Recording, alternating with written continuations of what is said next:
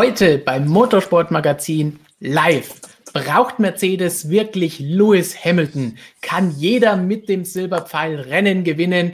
Und natürlich beantworten wir wie immer eure Fragen zur Formel 1, vielleicht zur DTM, vielleicht zur MotoGP. Vielleicht holen wir uns da noch irgendjemanden dazu, der Ahnung davon hat. Das wird sich alles zeigen, genauso wie die Fun Facts, die als nächstes auf dem Programm stehen. Aber vorher, wie immer, hallo in die Motorsportwelt da draußen. Hallo, liebe MSM-Freunde. Hallo Jonas, hallo Christian, hallo Michael im Hintergrund.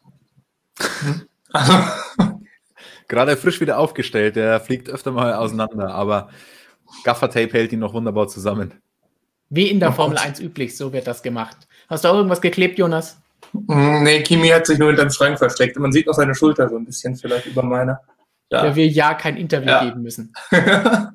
genau, richtig. Der will hier bloß nicht zur Sprache kommen. So kennen wir eigentlich dem Mini-Pub, Kimi? Äh, schaue ich mir, glaube ich, morgen nochmal an. Der steht nämlich im so. Büro und das ist zurzeit nicht verwaist. Ziemlich, ja. Genau. Aber wenn keiner da ist, traue ich mich vielleicht mal rein.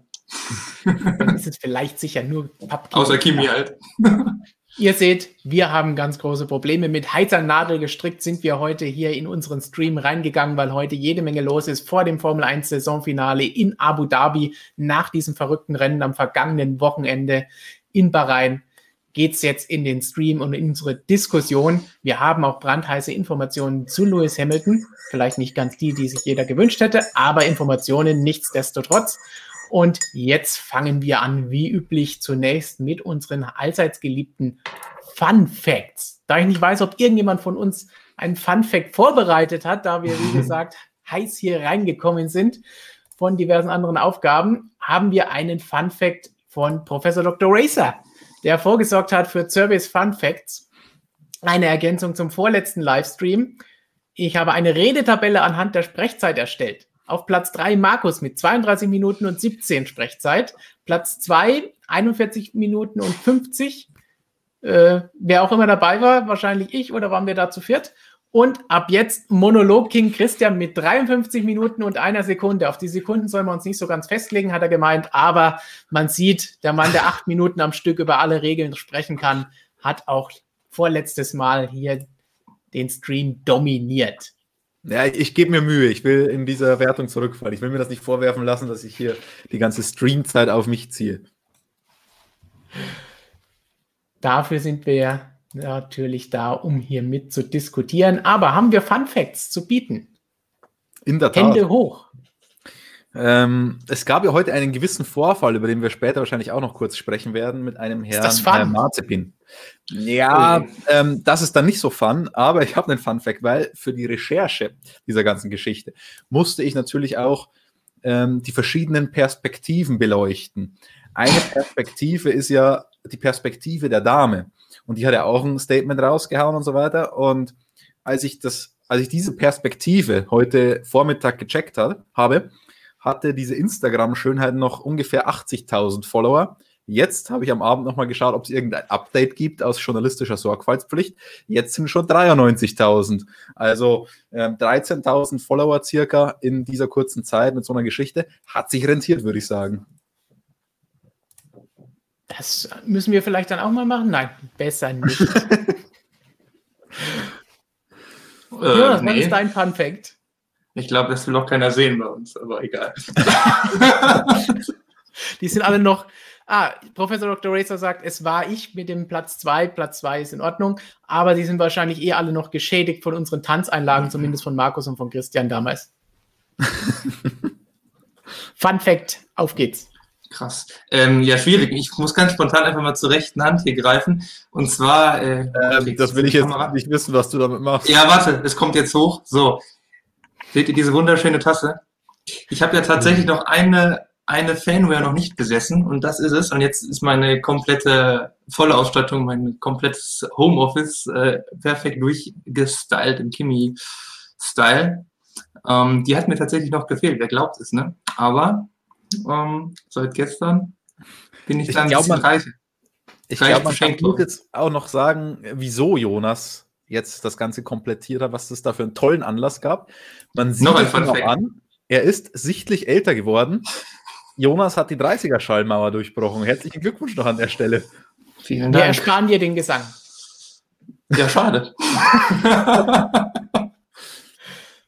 Aber gerne im Chat dürft ja. ihr textlich singen. Darüber freut sich Jonas natürlich gerne. Aber dass du 30 Jahre gebraucht hast, um das ganze äh, um Sortiment da voll zu kriegen, das äh, schockiert mich schon ein bisschen. Ja, schon schlimm, ne? Ja.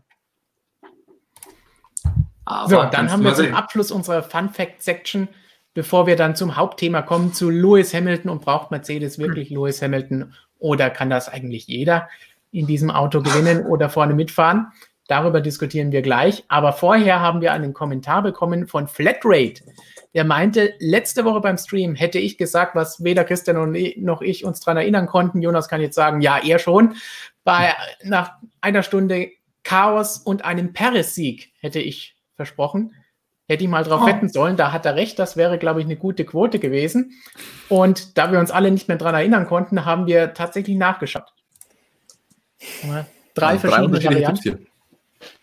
Keiner wird richtig sein, weil wieder irgendein Chaos entstehen wird am Sonntag und Perez gewinnt oder so.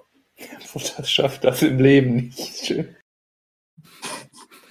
Und Jonas mit der letzten Aussage, der Bottas schafft das im Leben nicht, hat tatsächlich auch ja. recht gehabt. Ja, war nicht schlecht. Das war aber, glaube ich, nur ein User-Kommentar-Zitat, aber ähm, die Federn kann ich mir, glaube ich, nicht an den Fels nageln. Aber, aber ich muss mal konstatieren, wie gut wir da mhm. angezogen waren vor einer Woche. Also haben wir uns nach hinten entwickelt, außer Stefan. Was soll das denn heißen? hey, da hatten wir noch schön motorsportmagazin.com überall hier rumstehen. Was ist das? Ach so, uh. Ja, dann, äh, dann bin Tja, wer, wer sagt da was, Christian? wer hat nicht die, die richtigen Hände? Schande über mein Haupt. Dafür hast du Schumi. Damit wir das überspielen, kommen wir doch jetzt zu unserem Hauptthema, das wir euch schon versprochen haben, damit es losgehen kann. Lewis Hamilton am vergangenen Wochenende nicht dabei gewesen. Wir wissen es alle, weil er vorher positiv getestet worden war und nicht fahren konnte. Für ihn sprang George Russell ein und das richtig, richtig gut. Dazu hat Christian auch einen Vlog gemacht. Dazu haben Christian und ich ein Video gemacht, wo wir darüber diskutiert haben, sollte denn Russell vielleicht für Bottas oder gar Hamilton irgendwann denn mal fahren, 21 oder 22. Darüber könnt ihr euch in diesem Video informieren, aber werden wir natürlich jetzt auch ein bisschen gleich drauf zu sprechen kommen. Aber heute gab es ja sowas ähnliches wie News, Christian. Sitzt Lewis Hamilton denn auch an diesem Wochenende nicht im Auto oder wie sieht es da aus bei Mercedes? Ein ganz klares Jein. Wir wissen es nach wie vor nicht. Ähm, es gab heute die übliche Vorschau von Mercedes. Sie schicken ja vor jedem Rennen eine Pressemitteilung raus, wo Toto irgendwas über das kommende oder vielleicht auch zurückliegende Wochenende erzählt. Und da konnte er uns leider noch nicht verraten, ob Lewis Hamilton jetzt fit ist oder nicht. Von der FIA gab es einen Pressekonferenzplan. Da steht ja immer genau drin, wer wann spricht. Und da stand bei Mercedes tatsächlich noch George Russell drin. Ähm, Williams hat auch einen Plan zum Beispiel rausgeschickt, äh, was Medientermine angeht, und da stand noch ein TBA drin. Also die wissen es auch noch nicht. Jetzt sind wir am Mittwoch, einen Tag bevor das Event offiziell losgeht und wissen tatsächlich noch nicht, wer da jetzt fahren wird. Also ziemlich spannend. Also wir wünschen natürlich Louis alles Gute, das darf man mal nicht falsch verstehen, aber wir würden uns schon trotzdem noch irgendwie wünschen, wenn äh, George Russell da diese zweite Chance noch bekommt. Nach dem Ausgang am vergangenen Wochenende kann man das, denke ich, auf jeden Fall so sagen. Da wird es sagen, wird es wahrscheinlich jeder hier, der gerade zuschaut und mitdiskutiert im Live-Chat, so sehen.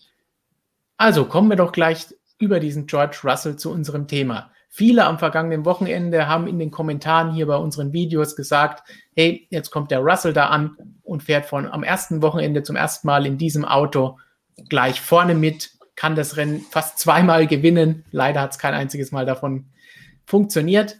Aber er hat gezeigt, er hat es drauf, er kann auf Anhieb mit Valtteri Bottas mithalten, ihn vielleicht sogar schlagen. Im Qualifying war ein Tick langsamer. Im Rennen hat er geführt durch seinen besseren Start und sehr, sehr gute Leistungen während des Rennens. Brauchen wir jetzt einen Lewis Hamilton, der 40, 50 Millionen verdient, wenn es ein Russell auch kann? Das ist so eine provokative Frage oder Aussage, die wir recht häufig in den Kommentaren gelesen haben. Christian, was sagst du dazu? Ähm, zu, zuerst muss ich noch was ganz anderes sagen. Und zwar, Stefan hat sich dieses Thema nur ausgesucht, um dieses Bild mal hernehmen zu können. Das hat er nämlich ge gefunden am Wochenende und sagt, oh, das ist so schön, da müssen wir, da müssen wir was machen mit. Und, ähm, nur das ist sogar schon zwei Wochenenden her. Uff, schon zwei Wochenenden. Pardon. Weil am Wochenende ist Louis nicht gefahren. Na, das hätte mir auch fallen können. Hätte. Aber nur deswegen diskutieren wir jetzt über dieses Thema, weil Stefan dieses Bild gefunden hat. Ähm, ja, es ist, es ist schwierig. Also man hat ja auch die, die anderen Piloten so gefragt. Ich meine, die anderen Piloten, die werden Teufel tun und sagen, nee, die Fahrer haben das nicht verdient, so viel Geld zu verdienen, weil die sagen, ja, sie sind der wichtige, wichtigste Bestandteil darin, in diesem ganzen äh, Konstrukt. Ich sage mal so, 50 Millionen rein Fahrerwert hat, glaube ich, aktuell dann niemand. Rein Fahrerwert. Weil ich, ich muss das ja irgendwie kalkulieren. Ich muss mir überlegen, ich gebe so und so viele Millionen für den Fahrer aus. Was würde mir das bringen, wenn ich in das Auto genau die gleiche Summe reinstecke? Gut, jetzt mit Budget Cap und so weiter kann man das nicht mehr gegeneinander aufrechnen. Also, weil der Fahrer außerhalb des Budget Caps ist. In Zukunft wird es vielleicht noch ein bisschen spannender, wenn der Fahrer da reinkommt. Ähm, aber jetzt müssen wir es quasi isoliert betrachten. Ist da ein Fahrer 50 Millionen wert, nur für sein fahrisches Können? Ich würde sagen, wenn es einen Fahrer gibt, einen, einen, einen, einen einzigen, der so klar heraussticht von allen anderen, dann würde ich sagen, ja.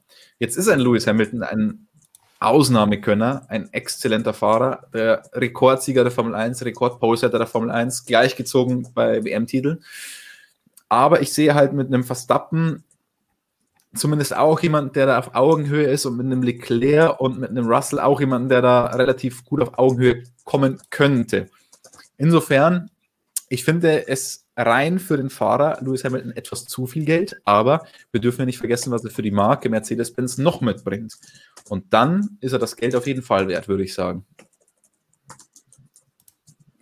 Jonas, du würdest wahrscheinlich hm. jedes Geld, das die Formel 1-Fahrer da verdienen, nehmen, aber wie siehst du es bei Lewis Hamilton? Ja, ich weiß nicht, also wenn man mal das los ist, ein guter Punkt tatsächlich mit dem Ganzen, was der Mercedes sonst noch bringt. Er hat ja selbst neulich noch auch erzählt, als es um das Thema Salary Cap da ähm, ging, äh, dass ja auch der Fahrer immer so einen gewissen Wert auch der Formel 1 an sich bringt, äh, etc. Und natürlich, gerade er ist da das beste Beispiel für, äh, als ja, nach wie vor, wie man sagen kann, denke ich mal, einziger Weltstar in dem ganzen Laden da.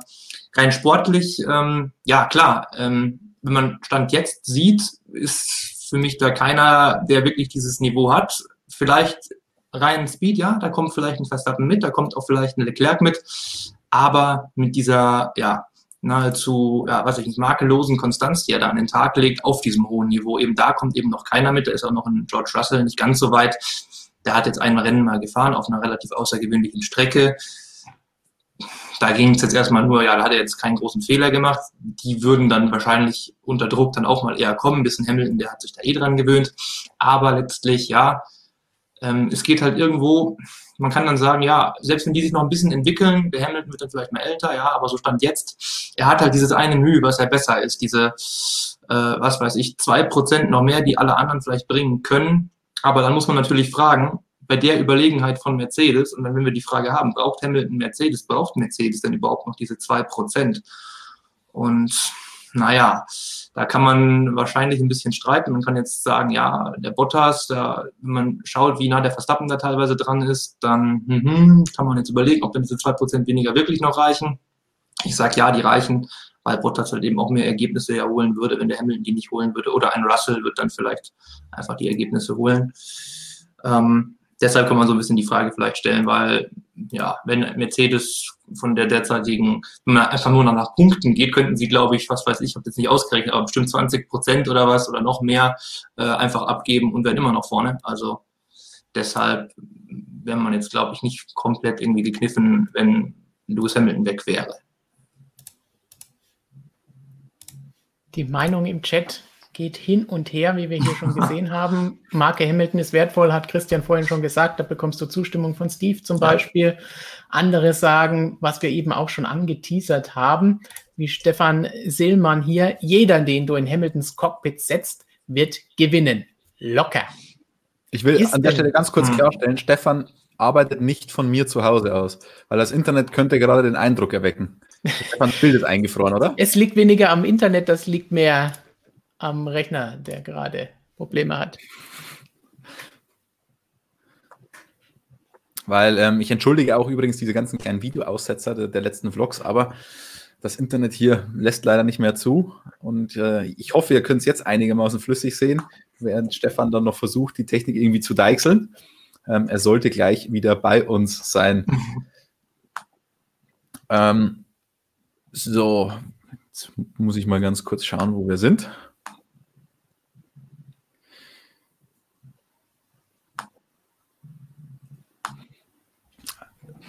Jetzt haben wir einen weiteren Kommentar zu Lewis Hamilton. Welche Marke? Hamilton. Ähm, wen interessiert diese Marke? Also ich würde mal sagen, Lewis Hamilton ist schon derjenige in der Formel 1, der, ist, der die größte Marke aufgebaut hat von, von allen Autos. Und natürlich hat so ein Fahrer ja auch eine Strahlkraft über die Formel 1 hinaus. Mercedes hat ja auch Werbespots mit Lewis Hamilton, so wie früher mit Michael Schumacher und mit Mika Häkkinen und so weiter. Die laufen ja auch rauf und runter in den Fernsehanstalten. Also ich würde nicht sagen, dass das komplett irrelevant ist für so eine Marke. Und es gibt natürlich auch ein ganz anderes Image. Wenn man, wenn man an Mercedes denkt, vor 20, 30 Jahren, das war schon eher eine, eine biedere Automarke, ein biederer Autohersteller. Jonas muss schmunzeln, er findet es vielleicht immer noch so, oder? Ja, schon. Also es ist, es ist sicherlich aufgeweicht oder lockerer geworden, aber ja, schon so ein bisschen konservativer Style. Wenn man jetzt mal in der Formel 1 sich umschaut, hat man da vielleicht schon noch, würde ich sagen, ja. Also ich finde, da hat Hamilton schon viel getan. Also ja. ich meine, die Frage ist natürlich, wie viel kriegt der Otto-Normalverbraucher da draußen jetzt mit davon, dass Lewis Hamilton äh, in der Formel 1 für Mercedes alle Erfolge einfährt und was Hamilton für ein Typ ist an sich. Aber wenn man sich anschaut, in Deutschland hat man ja zumindest im Free TV immer noch eine riesengroße Masse erreicht. Fünf Millionen, glaube ich, im Schnitt pro Rennen. Und wenn jetzt da ein Deutscher noch richtig weit vorne mitfahren würde, wären das auch nochmal viel, viel, viel mehr. Und die kriegen alle den Typen Lewis Hamilton ja auch mit. Und das finde ich ist schon ich meine, klar, es gibt viele, die sagen, mit dem kann ich gar nichts anfangen. Dann gibt es aber auch viele, die das natürlich cool finden. Und insgesamt, glaube ich, wirkt sich das auf die Marke Mercedes-Benz schon sehr, sehr positiv aus. Auch das, was er ähm, gesellschaftlich anstößt. Dem einen ist es vielleicht ein bisschen, ist ein bisschen over the top, ein bisschen drüber und sagt, das hat im Sport nicht unbedingt was zu suchen. Aber ich glaube, insgesamt ist das schon äh, zeitgemäß, was Lewis Hamilton da macht und auch zahlt sich sehr, sehr positiv auf so ein Image vom Autohersteller ein ich meine, die haben gerade eh Probleme mit Image-Sachen und so, die ganzen Autohersteller und Technologiewandel und so. Und ich finde, das ist da relativ gut angelegtes Geld für eine Werbekampagne, wenn man so will, die noch mit Ergebnissen auch belohnt wird. Und Stefan ist jetzt hoffentlich wieder da. Ja. Sehr schön. Leicht verzögert, aber ja. so, wir hatten ja vorhin auch schon die Frage, bevor du abgeschweift bist, ob denn jeder in dem Auto gewinnen kann. Können wir denn hm. anhand dessen, dass Russell in das Auto steigt, sagen, kann da jeder gewinnen? Oder ist das nicht einfach auch die Tatsache, ja, es muss aber jemand sein, der auch wirklich gut ist? Denn jeder kann nicht gewinnen. Naja, er muss halt auch erstmal den Bottas schlagen. Ne? Also, das ist im Moment vielleicht relativ leicht. Im Moment schaffen das vielleicht 15 von 19 anderen F1-Fahrern, aber ähm, das ist halt auch nicht immer so. Wenn man jetzt von vornherein die ganze Saison mal anlegt, dann äh, wird der Bottas die im Winter auch wieder aufrichten. Hat er bis jetzt immer noch geschafft. Dann ist er auch ein bisschen stärker und dann muss dann auch mal jemand anderes erstmal schauen, was jetzt Sache ist. Der war jetzt in seinem, seiner Negativspirale, der hat sich, glaube ich, deutlich mehr Druck gemacht wegen Russell, äh, als er selbst zuerst wollte. Man hat das ja schon am Donnerstag gemerkt, als da schon die erste Frage kam in der Pressekonferenz, wo er so meinte, ja, er hat sich da gar keine Gedanken gemacht, aber dann hatte er halt doch schon eine klare Antwort und auch eine deutliche Antwort, dass er halt einfach wusste, ja, wäre ziemlich mies, äh, wenn der mich hier bügelt. Ja, also der wusste schon, äh, was die Stunde geschlagen hat oder geschlagen haben kann. Ja, deshalb, jeder andere müsste erstmal an dem vorbei und gewinnen würde sicherlich fast jeder da in einem Auto. Also bei der Überlegenheit, die wir jetzt haben, ja, schwierig. Ich will mal ganz kurz das hier einwerfen die motorsportmagazin.com App und ich bin da jetzt auf den WM-Stand gegangen. So. Ähm, was will ich damit zeigen? Naja, Max Verstappen hatte jetzt eine richtige Pechsträhne, kann man schon so sagen. Der hatte einen Reifenschaden, ein Imola ist ausgefallen, der wurde jetzt abgeschossen, der wurde in Mugello abgeschossen. Ähm, was hat man noch? Ich glaube, irgendeinen Ausfall habe ich noch vergessen. Österreich ist mit einem technischen Defekt ausgefallen. Vielleicht zuletzt auch nicht. Auf jeden Fall, er hatte eine richtige Pechsträhne, der Max Verstappen. Und der Max Verstappen ist nur wenige Punkte hinter Valtteri Bottas. Max Verstappen kann theoretisch noch WM-Zweiter werden. Und auch wenn jetzt viele gegen den Bottas flamen nach dem letzten Wochenende, weil das nicht seine Glanzvorstellung war, aber der Bottas ist auch kein kompletter Nasenbohrer. Das haben wir in dem anderen Video auch schon mal besprochen, Stefan und ich. der Bottas ist kein Albon. Also der Bottas ist eine sensationelle Nummer zwei. Nicht mehr und nicht weniger, aber er ist eine perfekte Nummer zwei und er ist schnell. Und wenn so einer nur wenige Punkte vor Max Verstappen ist, der eine richtige Pechsträhne hätte, wenn bei Max Verstappen die Saison normal gelaufen wäre, rein perform also performance-technisch auf dem Stand, aber mit Ausfällen und Unfällen und so weiter, normal, dann wäre der Verstappen vor dem Bottas. Und das zeigt mir ganz klar, dass du nicht jeden in diesen Mercedes reinsetzen könntest. Der muss schon ein Grundniveau haben, um mit dem Mercedes da zu gewinnen. Und es, ich finde es auf einer Seite super für den Russell, dass der so eine Top-Performance abgeliefert hat, aber natürlich schlecht für die Formel 1. Weil es sieht jetzt so aus, als könnte das wirklich jeder. Aber es kann nicht jeder. Da traue ich mich wetten. Wenn du jetzt da den Albon reinsetzen würdest, der würde wahrscheinlich genauso wieder, der würde halt vielleicht nicht auf Platz 12 qualifizieren, der würde sich dann auf Platz 6 oder 7 qualifizieren. Aber der wäre nicht da vorne. Meinst du, er wird es noch fertig bringen und, und sagen, der Mercedes wäre auch so schlecht, oder was? Ja, würde auch Zeit auf der Geraden verlieren und kann man. Ja, wahrscheinlich, ja. Mhm, genau. Ja. Nee, also man, man muss ja auch, man darf ja dabei auch nicht vergessen, ähm, das ist klar, das sieht jetzt halt irgendwie komisch aus, aber man wusste ja auch, wer sich da jetzt einsetzt. Also George Russell, klar, ist es das erste Mal gewesen da im Mercedes, aber man weiß ja, also man weiß ja tatsächlich, was der, was der Junge kann. Also der ist ja nicht umsonst äh, Formel 2 Champion geworden und liefert eigentlich, seit er Rookie ist in der Formel 1, eine fast perfekte Leistung, macht so gut wie gar keine Fehler. Spontan fällt einem da wirklich fast nur das Ding in Imola ein. Das war es dann auch eigentlich schon, hat ja bis zu seiner Niederlage jetzt gegen Bottas sämtliche, und die war knapp, sämtliche Teamkollegen zu Null geschlagen, immer im, ähm, im Qualifying. Ja, Latifi, Kubica, okay, aber zu Null ist zu Null. Also es gab nicht einen einzigen schlechten Tag, wenn man mal so will. Das äh, ist auch eine Leistung. Von daher, dass der in der Bank ist, war klar. Man musste auch nur anhören, was die ganzen anderen, seine ja, seine Card Gang, sage ich immer. Da gibt es so ein cooles altes Bild von Leclerc, Russell und wer ist noch mit drauf? Ich glaube Albon, ja, genau, Albon, die halt auch früher alle gegeneinander gefahren sind. Das ist halt so eine Generation und die sind halt irgendwie alle top. Ich meine, der Albon ist jetzt, haben wir gerade wieder gelästert ein bisschen, aber der ist ja auch kein schlechter. Also der kommt halt nur, ja, in dem Red Bull Kosmos nicht so gut klar. Bei Alpha Tauri war es ja in Ordnung. Also auch Anfang letzten Jahres war es jetzt, oder als er angefangen hat, für Red Bull zu fahren, in der zweiten war Saisonhälfte war es auch gut und besser, als was Gasly vorher geleistet hat. Das heißt, ja. er ist schon zu Recht in der Formel 1, aber was Christian immer meint, ist jetzt nicht, wie manche in den Kommentaren dann immer schreiben, wir hassen ihn. Nein, er ist aber in dieser Form, in, mit dieser Leistung als zweiter Fahrer nee. bei einem Top-Team, das irgendwann mal um Konstrukteurstitel, um Titel mitfahren will, einfach nicht geeignet. Das muss man dann so leider so brutal sagen.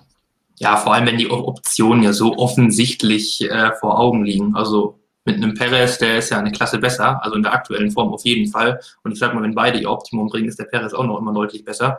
Also, und dann selbst den Hülkenberg würde ich da auch noch eher nehmen. Also ganz klar, was heißt selbst? Das klingt jetzt, weiß ich nicht, aber klar, klare Ecke besser für mich, also keine Frage. Dann drehen wir den das Rad zurück zu Mercedes und Hamilton, Bottas und Russell, die wir eben hatten. TMS, NDS sagt Bottas und Hamilton raus, Hülkenberg und Russell rein. Ähnliche Aussage gab es auch noch mal hinterher von Otterpol. Der meint, Russell, Paris 2021 im Mercedes und Hamilton ist vergessen. Was glaubt ihr? Eine schlechte Kombi wäre das sicherlich nicht. Also ich glaube, das reicht für beide Weltmeistertitel. Würde ich mich mal festlegen. Ja. Du glaubst nee, an Max? Das, das, nee, das glaube ich nicht. Nee? Also, ähm, man darf halt bei sowas auch nie vergessen. Der Russell ist halt ein junger Fahrer. Und der hat jetzt, du hast ja vorhin schon mal gesagt, Jonas, der hat jetzt eine gute Vorstellung mhm. Mercedes gezeigt auf einer speziellen Rennstrecke. Ähm, das sehen wir schon öfter mal, dass ein, ein Fahrer auf einer Strecke super performt und so weiter. Aber wenn es dann mal um die Konstanz auch geht vorne da drin, das ist schon eine andere Nummer. Und das sehen wir ja auch gerade zum Beispiel bei Charles Leclerc. Der ist ja auch brutal schnell, aber der mu muss auch gerade diesen Lernprozess durchmachen. Wenn es dann einmal nicht so läuft, dann kommst du schnell in so eine kleine Spirale, gehst zu viel Risiko, baust Unfälle. Das war jetzt nicht sein erster. In der Art hätte schon der dritte sein können, wenn Sepp nicht vor eineinhalb Wochen ein bisschen äh, nachgiebiger gewesen wäre. Also und das musst du dann schon im, im Laufe einer WM hinkriegen, diese Konstanz da reinzukriegen, weil sonst kann es halt so ein DNF, wenn du dir da leistest, und er hat ja in Imola schon gezeigt, dass sowas passieren kann bei ihm. Und wenn dann der Verstappen mal nicht so eine Negativserie hat und vielleicht generell, ich meine, der Verstappen hat den Bottas ja auch schon aus eigener Kraft geschlagen bei vielen Rennen. Und wenn dann halt diese Extraklasse von dem Hamilton nicht da ist, dann kann ich mir durchaus vorstellen, über die Saison hinweg, dass sich das dann auch pro Verstappen ausgehen würde. Und Checo, den hätte ich jetzt eigentlich sogar eher vorne gesehen, in dem Duell wegen genannter Konstanz. Also ja, aber der hat meiner Meinung nach nicht die ultimative Pace im Qualifying und so weiter. Da fehlt ihm schon ein Stück auf die absolute Weltspitze, glaube ich. Und ja, er ist schon lange mit dabei. Aber etwas, was Christian auch angesprochen hat, ist die Tatsache, selbst bei Verstappen haben wir die letzten Jahre immer gesagt, oh, ist er denn wirklich schon so weit, um einen Titel mitzufahren? Vor ein paar Wochen noch hat Christian gesagt, ja, jetzt bin ich fest davon überzeugt. Dann kam am nächsten Wochenende der Fehler. Das heißt, selbst ihm kann noch was unterlaufen. Und dann haben wir ja einen Russell, wie wir auch in dem anderen Video gesagt haben, wie Christian eben gesagt hat, der jetzt mal an einem Wochenende in dem Top-Team gefahren ist, der auf einer besonderen Strecke einer kurzen Strecke, ungewöhnlichen Strecke sehr gute Leistung abgeliefert hat. Aber mal abwarten, wie das über eine ganze Saison auf einer anderen Strecke etc. sein wird. Und selbst bei Paris, der schon lange dabei ist, muss ich auch sagen, der hat auch noch nie um einen Titel mitgekämpft, der hat noch nie um mehrere Siege hintereinander mitgekämpft. Er hat jetzt einen Sieg in Anführungsstrichen, so böse es sich anhören mag, geerbt. Weil er hat ihn, er hat eine extrem starke Leistung gezeigt, nach dem Fehler in der ersten, ersten Kurve von Leclerc, der ihn rausgedrängt hat, abgeschossen hat, ans Ende des Feldes zurückgefallen, wieder vorgekämpft, sodass er in die Position gekommen ist. Aber er hat es nicht aus eigener Kraft gewonnen. Das heißt, auch da abwarten, wie es über eine ganze Saison, über 20, 23, 897 Rennen, je nachdem, wie viel Liberty Media einführt, dann aussieht. Ja, sehe ich ähnlich. Also da muss man schon vorsichtig sein. Es ist schon ein Unterschied, ob ich mal um Podien mitfahre, wenn das Auto konkurrenzfähig so ist oder ob ich mal einen Sieg absta abstaube. Abstaube, das hört sich so negativ an. Du musst ja dann auch da sein und so weiter. Und der Perez ist halt dann auch immer da, wenn es was abzustauben gibt. Das muss man schon sagen. Also wirklich nichts wegnehmen von, von dem guten Checo. Aber regelmäßig den Druck zu haben, gewinnen zu müssen, ist was anderes, weil natürlich in der Formel 1 hast du immer Druck. Aber der Druck ist ein anderer, wenn du bei Racing Point fährst und die Zielsetzung ist, ja, du musst halt immer so best of the rest sein. Wenn es mal zwei, drei Positionen schlechter ist, dann, naja, holst du halt da mal ein bisschen weniger Punkte, aber es ist nicht so, dass du krass im Fokus bist und ein Verlierer bist. Bei Mercedes, wenn du nicht gewinnst, da bist du Verlierer. Und diesen Druck dann jedes Wochenende zu haben und da dann fehlerlos abzuliefern, das ist schon was ganz, ganz, ganz anderes. Und dann kommt es auch schnell dazu, dass es heißt, hat ja das Cockpit zurecht. Soll der da raus? Genau das, was jetzt Bottas passiert, nur nur einem Wochenende, bei dem er am Ende noch vor Russell ins Ziel gekommen ist. Damit muss er dann natürlich auch klarkommen.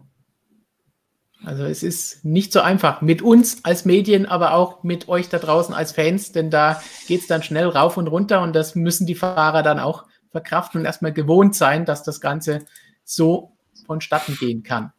Aber kommen wir zurück zu Hamilton. Wir hatten vorhin jetzt diese Frage, kann jeder darin in diesem Mercedes gewinnen?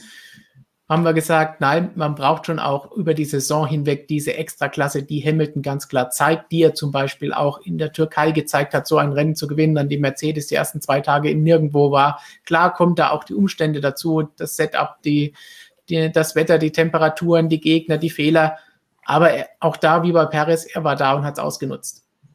Und das kommt mit der Erfahrung, jemand, der sieben WM-Titel hat, der seit so vielen Jahren dabei ist, schon seit acht Jahren jetzt in diesem Team ist, das kann man nicht mal so einfach wegwischen und ersetzen, würde ich jetzt sagen, so dass man sagt, hey, wir setzen jetzt Lance Stroll rein und der wird jetzt plötzlich damit unangefochten Weltmeister. Christian, wissen wir schon, wie er dazu stehen würde. Jonas, wie sagst du das? Lance Stroll? Ja, hm, ganz sicher. Nee, das ist, das ist einer der Kandidaten, der sicherlich nicht schaffen würde. Es gibt einige, denen ich das zutrauen würde, aber äh, wie gesagt, Perez würde ich schon erwarten. Also Druck hier oder da, ich glaube an den. Also ich würde es ihm, ihm sofort zutrauen. Ähm, aber Lancy bestimmt nicht.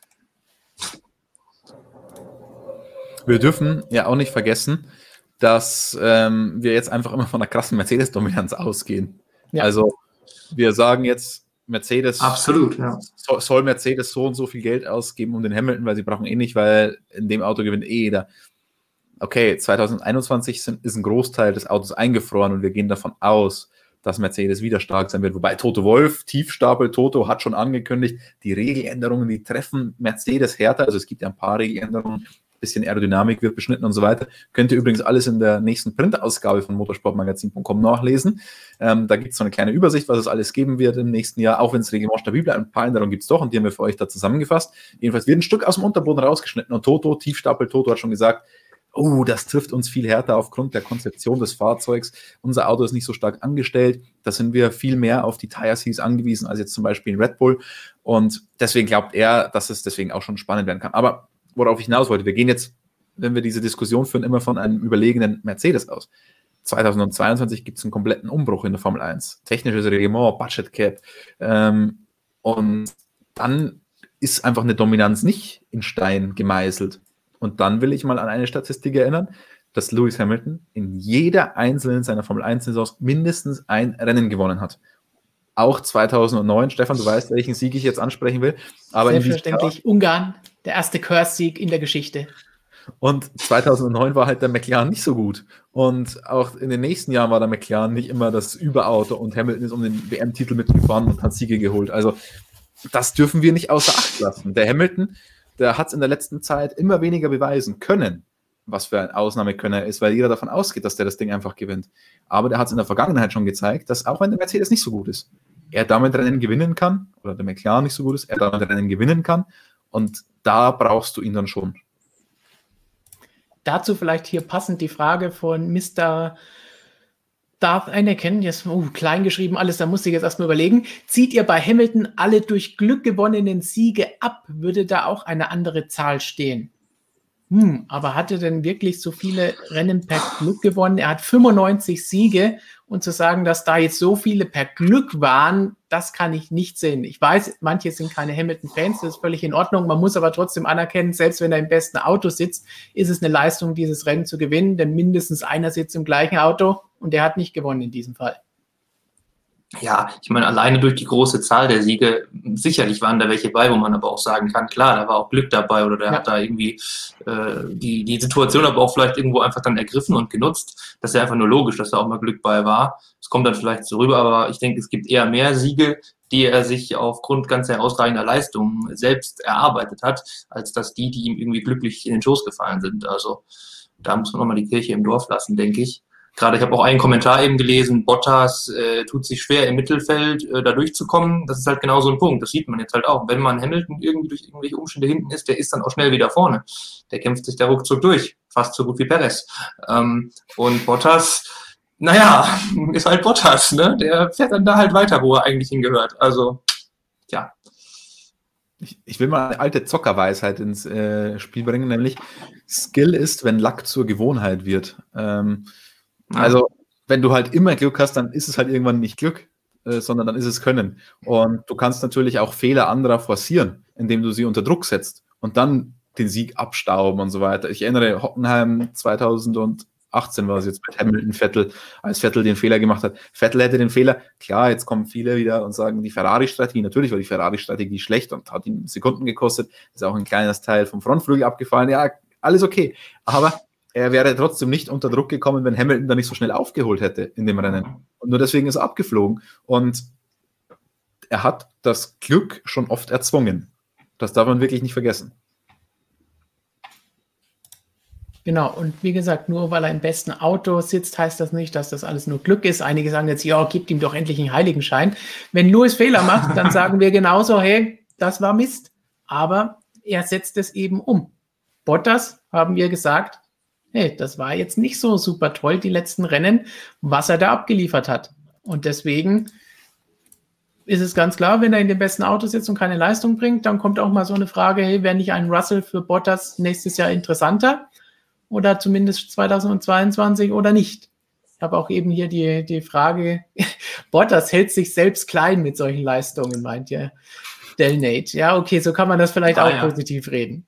Mhm. Jemand anderes hat vorhin auch gemeint, ähm, Botta, was spricht denn dafür, dass der überhaupt noch da ist? Warum haut man den nicht gleich raus? Also so schlimm ist es auch nicht, auch wenn wir gesagt haben, hey, Russell hat jetzt das eine Mal überzeugt. Aber es ist jetzt nicht so, dass selbst ich, wenn ich das entscheiden müsste, sagen würde, Bottas, nee, nächstes Jahr will ich den jetzt nicht mehr tot, schau bitte, dass du den irgendwie aus diesem Auto rausbekommst. Er macht ja. genau das, was sie brauchen. Wir haben das schon so oft gesagt. Und wir sagen Red Bull, sie brauchen jemanden wie Bottas. Vielleicht können sie ja tauschen, Elben gegen Bottas oder so. Oder Perez gegen Bottas. Wenn sie den dann haben, dann ist Jonas glücklich und kann mal schauen, ob sein Tipp richtig ist. Ja, klar ist der richtig.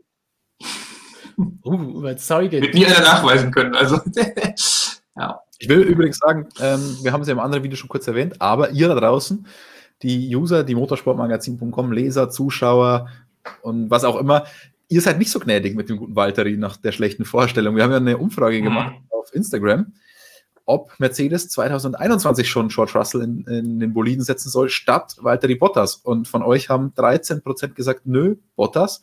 Und entsprechend 87 Prozent haben gesagt, der Russell soll da schon rein. Also ähm, ihr seid ziemlich hart. Euch hätte ich nicht gerne als Teamchef. Übrigens, ähm, an der Stelle, wir werden ja sicher später noch auf das Thema Nikita Mazepin kommen.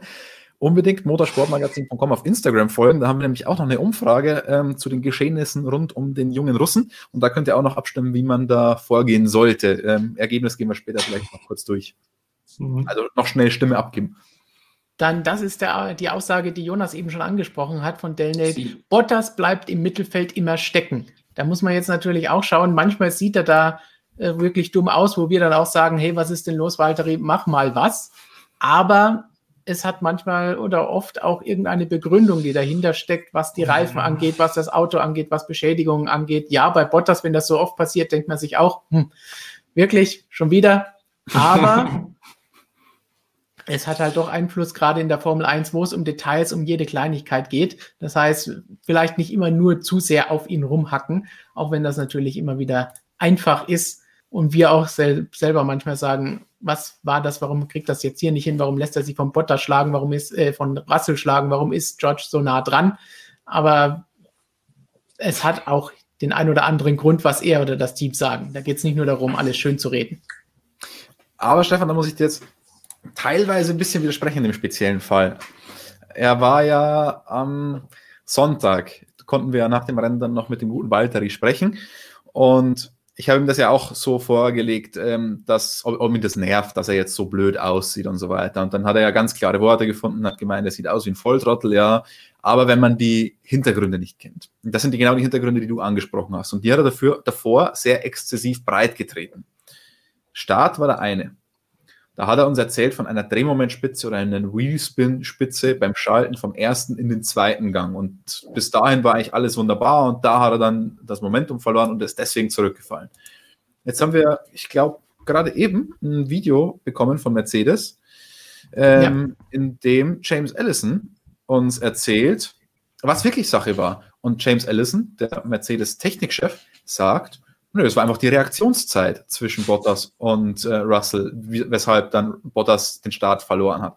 Also diese Rennfahrer-Ausreden, die hören sich oftmals dann logisch an und so weiter, aber sie sind schwer nachzuvollziehen. Mercedes hat jetzt da relativ deutlich gesagt, dass das nichts mit einer Drehmomentspitze oder Wheelspin-Spitze oder so zu tun hat, sondern es war einfach die Reaktionszeit. Ähm, genauso wie Bottas ja gesagt hat, seine Reifen, dass die am, im letzten Stint halt diese harten Reifen waren komplett hinüber und so weiter gut, da kann man jetzt sagen, also weil ich meine, es gibt ja als Vergleich den Perez, der hat ja eigentlich genau die gleichen Reifen da drauf und der ist dann am dem Feld sogar noch davon gefahren bei, bei dem Restart. Also äh, der war ja auch nicht in der Box. Aber okay, Bottas hatte diese Reifen schon relativ lange Runden. Bei diesem Chaos-Boxenstopp, da sind sie vielleicht komplett ausgekühlt, okay. Aber man muss das dann auch immer ein bisschen einordnen, weil die Rennfahrer ausreden, oftmals dazu tendieren, sich das Ganze schon irgendwie schön zu reden. Ich meine, aus den Junior-Serien kennen wir das alle da ist jeder Fahrer ist der Beste, wenn das und das und das nicht wäre. Wir haben das ja am Sonntag selber gesagt, habe ich zu dir noch gesagt. Vor einer Woche war Bottas auf P2 und das war der schlechteste Grid-Box und Startplatz überhaupt und da war kein Grip. Die Woche später hat Russell dort den besten Start und geht an ihm vorbei und er kommt auf P1 nicht weg, wo letzte Woche alles wunderbar funktioniert hat. Allerdings muss man da auch sagen, auch darüber hat ähm, James Allison gesprochen und auch er hat gesagt, innerhalb der Woche hat sich der Grip dort verändert und war dort jetzt auf P2 nicht mehr so schlecht. Und bei Bottas lief es irgendwie beim Start nicht, weil er die schlechtere Reaktionszeit hatte. Aber den Grip hat er trotzdem angesprochen, zumindest was das erste Bahrain-Wochenende angeht. Was dann wirklich Schutz des Fahrers ist und alles andere, das müssen wir natürlich dann nochmal genau abwägen bei der ganzen Geschichte. So, dann können wir doch euch jetzt mal fragen. Oder wäre es genau umgekehrt? Bei Ferrari würde man einfach sagen, ähm, um, um die, irgendwas sagen, um die Fahrer noch richtig in die Pfanne zu hauen. Der hat, Auto lag da nie. Der hat den Start verkackt, obwohl da so viel Grip war oder so, würde dann da stehen. Aber dann verratet uns doch einfach mal jetzt im Chat kurz einfach BOT für Bottas, RUS für Russell, wen ihr denn im Cockpit sehen wollt. Damit wir hier mal unsere typische Abstimmung mhm. haben, was denn los ist bei Mercedes. Ich sehe schon, alle anderen Fragen, die ihr hier reinpostet, werden natürlich noch kommen, keine Sorge. Wir haben auch die gerade immer alle schön mit gescreenshottet und können uns die dann gleich anschauen, wenn wir mit unserem Hauptthema fertig sind, wie immer. Oh, ich sehe viele Russland-Fans im Chat, wie Russland durchrauscht. Wenig oh, ich Botter, Angst haben, da, dass Google nicht denkt, das ist irgendein russischer Bot jetzt, der da was reinpostet, nicht, dass wir werden. mhm. Einer möchte Barrichello, ist auch schön.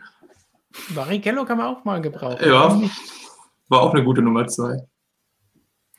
Music and More. Ich sehe bei Bottas das Problem im Rennen beim Reifenmanagement. Dasselbe ist irgendwie auch bei Paris und Stroll. Finde ich, ist ein guter Vergleich. Weil auf eine Runde kann ja der gute Valtteri wirklich gut mithalten mit dem Lewis. Mhm. Er zieht zwar dann oft den Kürzeren, aber es sind Nuancen. Und im Rennen finde ich, dass man schon deutlicher sieht, dass er da dann abfällt. Und bei Stroll ist es ja auch so, im Qualifying ist jetzt vielleicht nicht ganz so nah dran im Schnitt, aber im Rennen wird der Unterschied zumindest nach Runde 1 tendenziell größer, weil Stroll, muss man fairerweise sagen, hat meistens eine brutal starke erste Runde und dann trennt sich die Spreu wieder vom Weizen.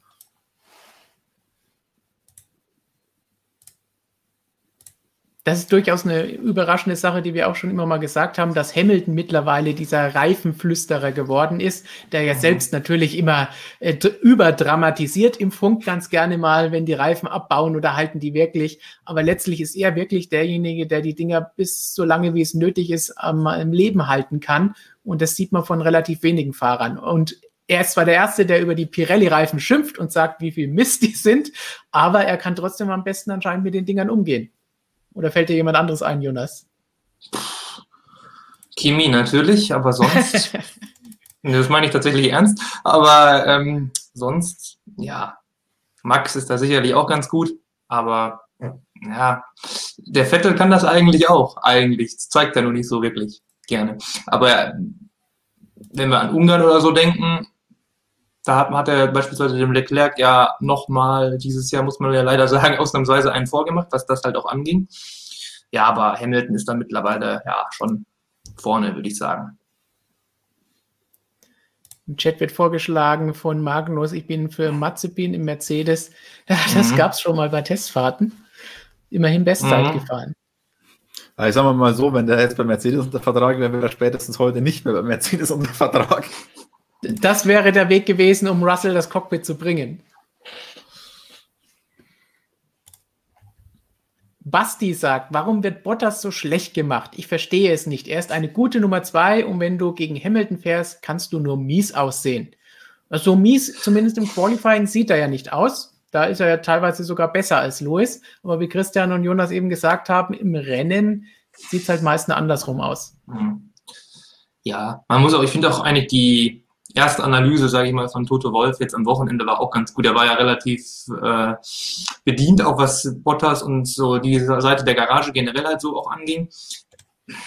Er meinte ja auch schon, eventuell ist auch einfach die Luft raus, weil WM-Titel sind klar. Er Bottas für Bottas heißt das, er kann dieses Jahr auch wieder nichts ausrichten. Und ja, äh, dass er dann ohne irgendwelchen Druck und mit dem Wissen, dass er erneut gescheitert ist, dann vielleicht nicht mehr so bis in die Haarspitzen äh, motiviert ist, ist ja auch irgendwie klar. Ich meine, andere Fahrer kriegen das trotzdem hin.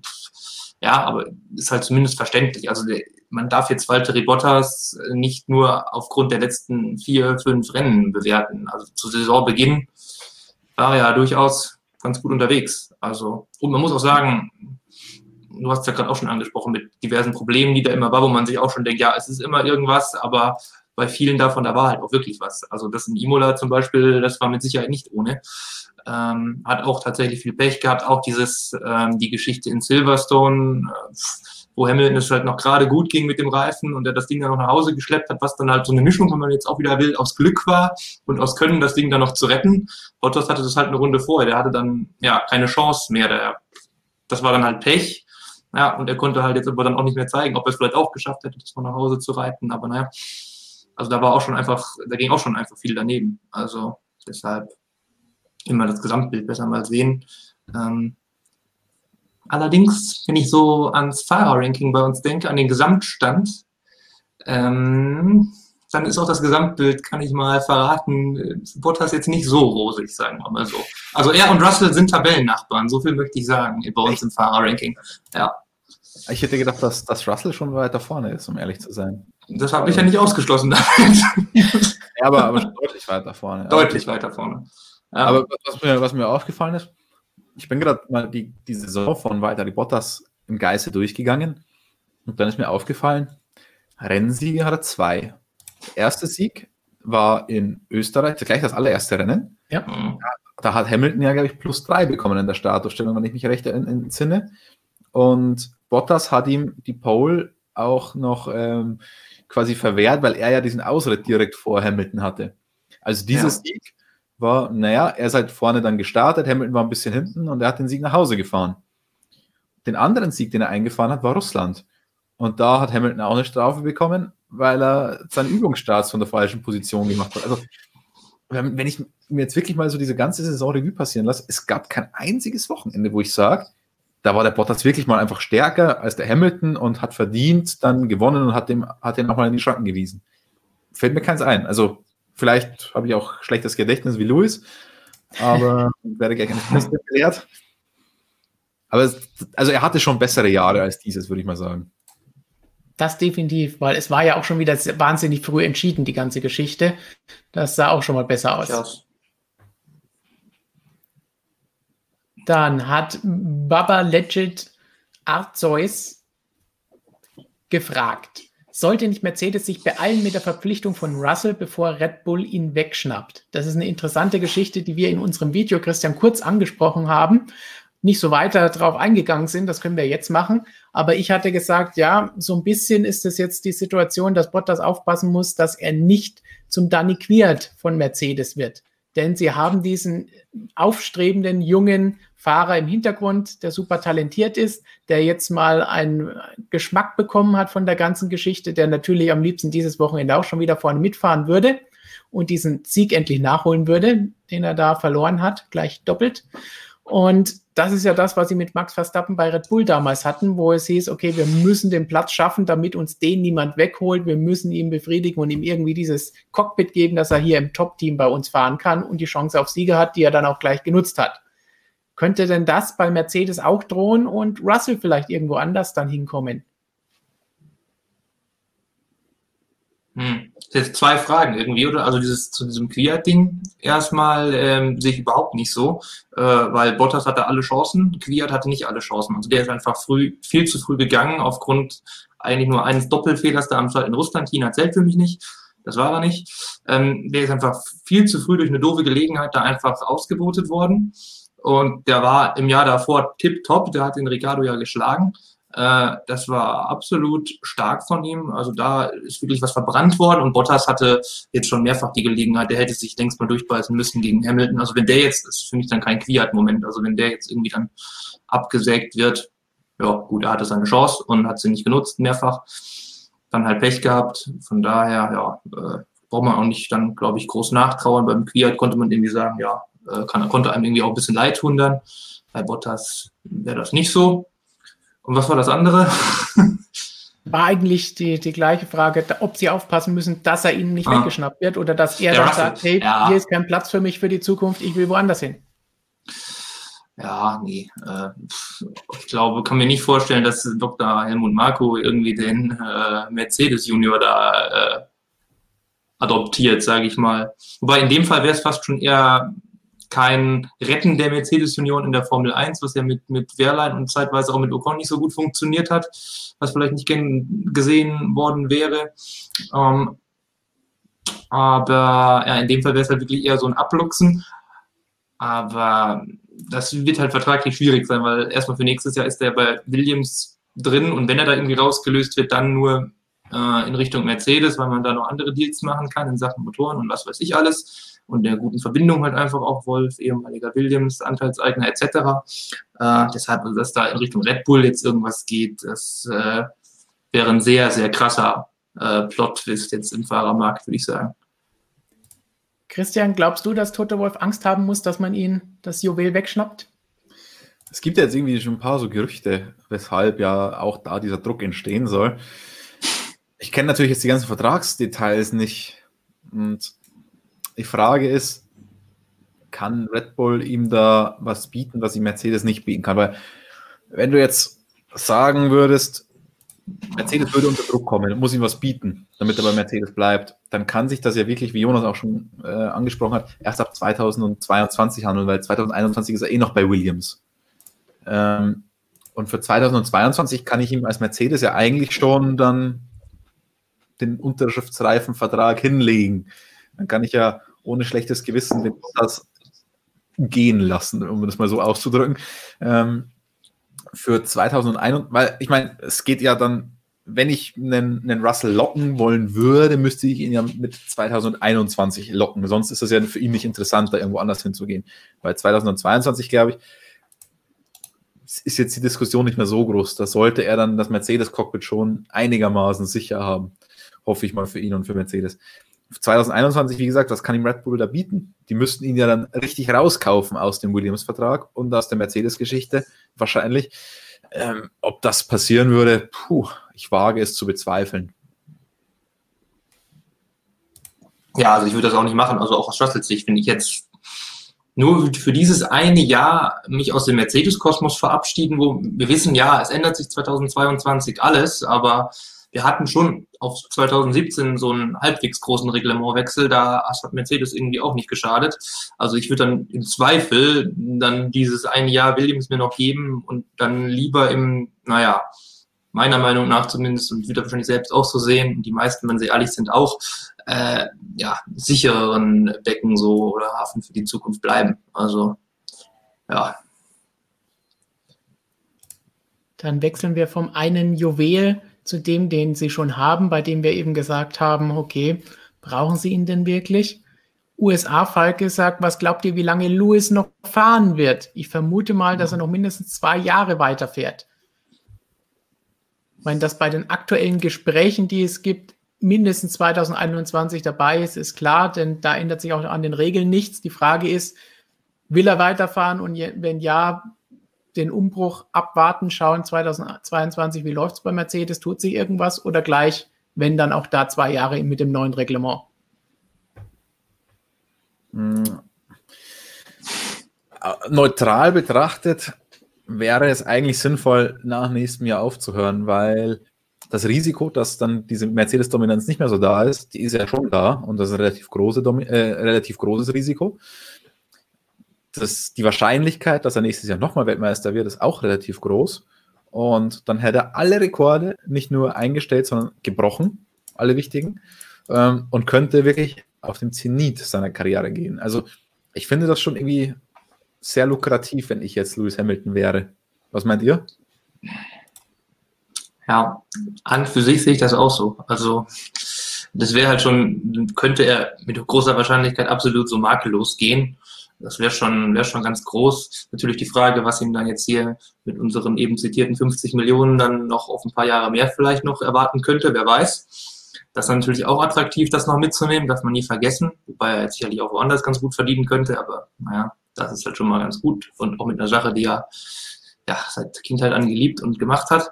Ja, und einfach der Reiz, glaube ich, das ist halt die große Frage. Wie groß ist dieser Reiz einfach dieses neuen Reglements? Was überwiegt da? Einfach die, die Angst, sage ich mal, dass ich jetzt irgendwie mein, mein Denkmal so, was halt schwierig ist, das überhaupt zu beschmutzen, wenn es dann irgendwie nicht läuft, aber ja, das so ein bisschen, naja, zumindest nicht mehr so perfekt aussehen zu lassen.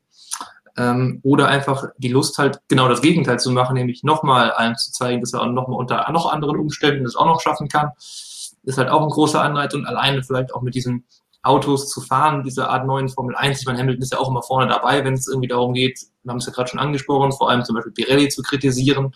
ähm, was ihm alles nicht gefällt. Ähm, ja, wenn halt all das wahr wird, was äh, man sich ja verspricht von dem neuen Reglement, dann hat er sicherlich auch einfach Bock drauf, da mitzufahren. Und irgendwie bin ich gespannt, was da jetzt für eine Vertragsdauer bei rausspringt. Vielleicht macht er irgendwie erstmal, ich gehe irgendwie so, ja, waren, ich glaube, zuletzt hatte er immer drei Jahresverträge, wenn ich mich richtig erinnere.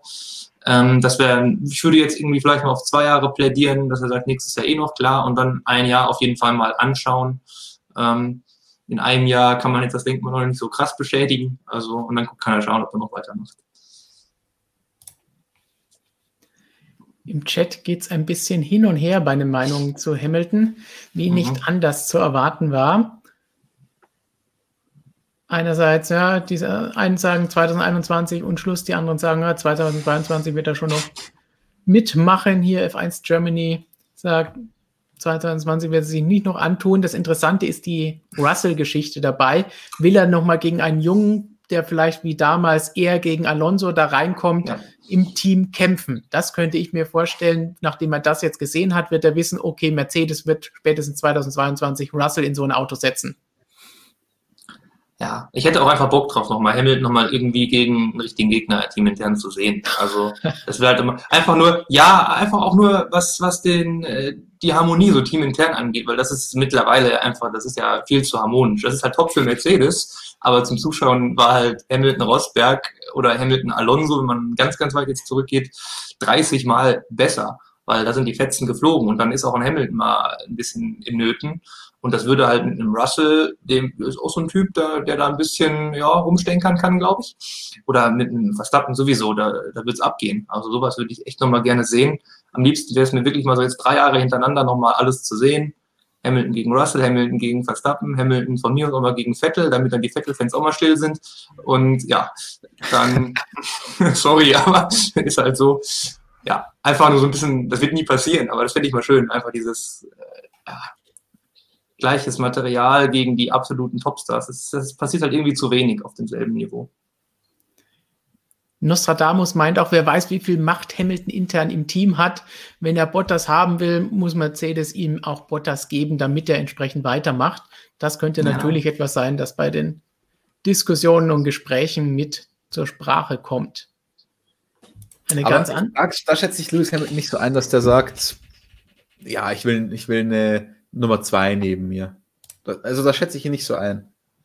Also ich glaube schon, dass ein siebenmaliger Weltmeister, ein Rekordsieger der Formel 1, das Selbstvertrauen und diese Selbstsicherheit hat, zu sagen, setz mir hin, wenn du willst, ich ja. mach's alle fertig.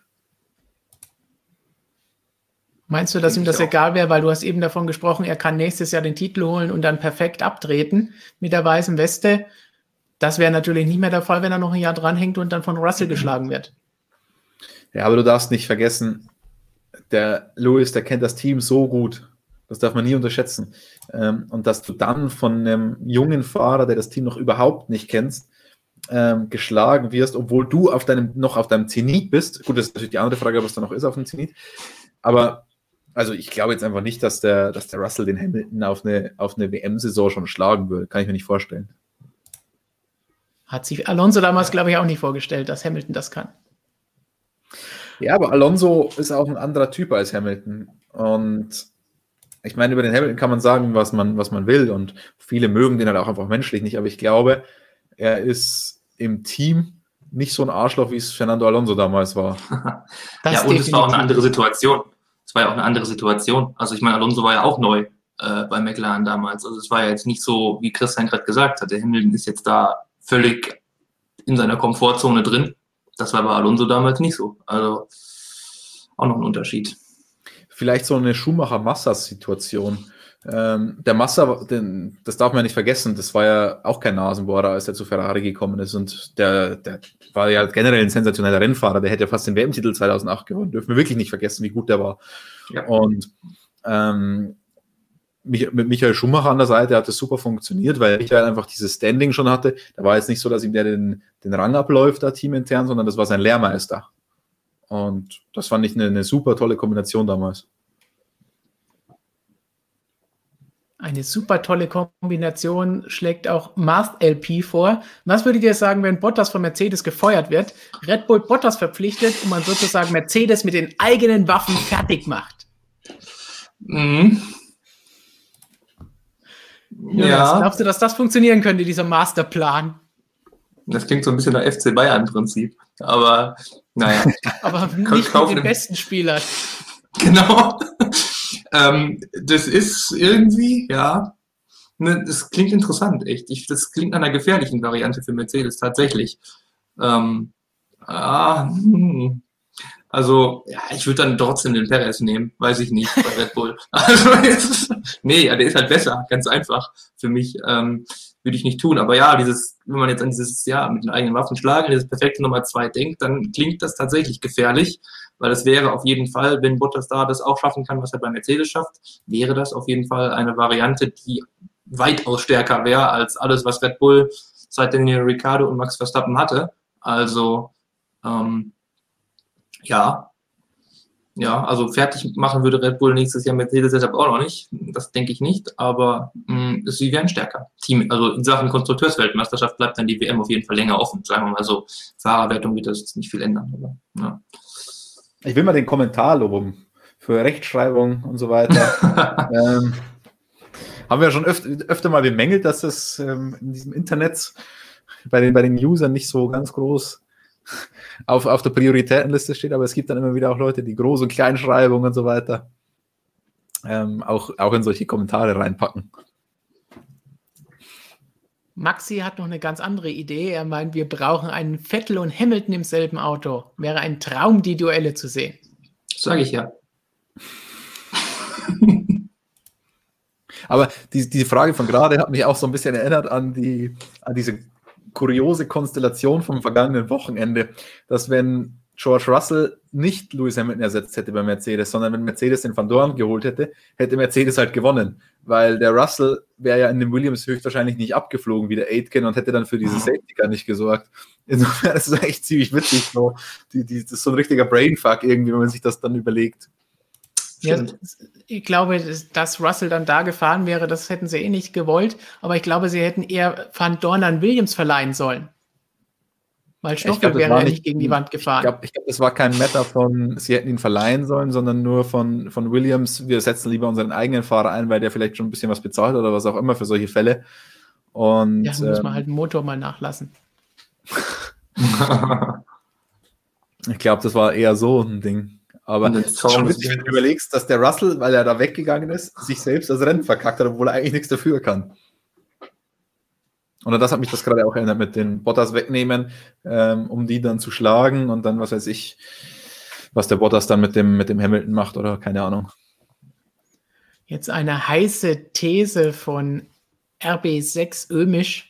Mercedes Strategieabteilung ist nicht so viel besser als Ferraris. Die haben nur den verdienten Vorteil, dass sie häufig vorne stehen und weniger Risiko gehen müssen. Uh, ja. Shots ja. fired. Äh, Stefan, kannst du dich an die ersten guten Mercedes-Jahre erinnern, 2014, 15?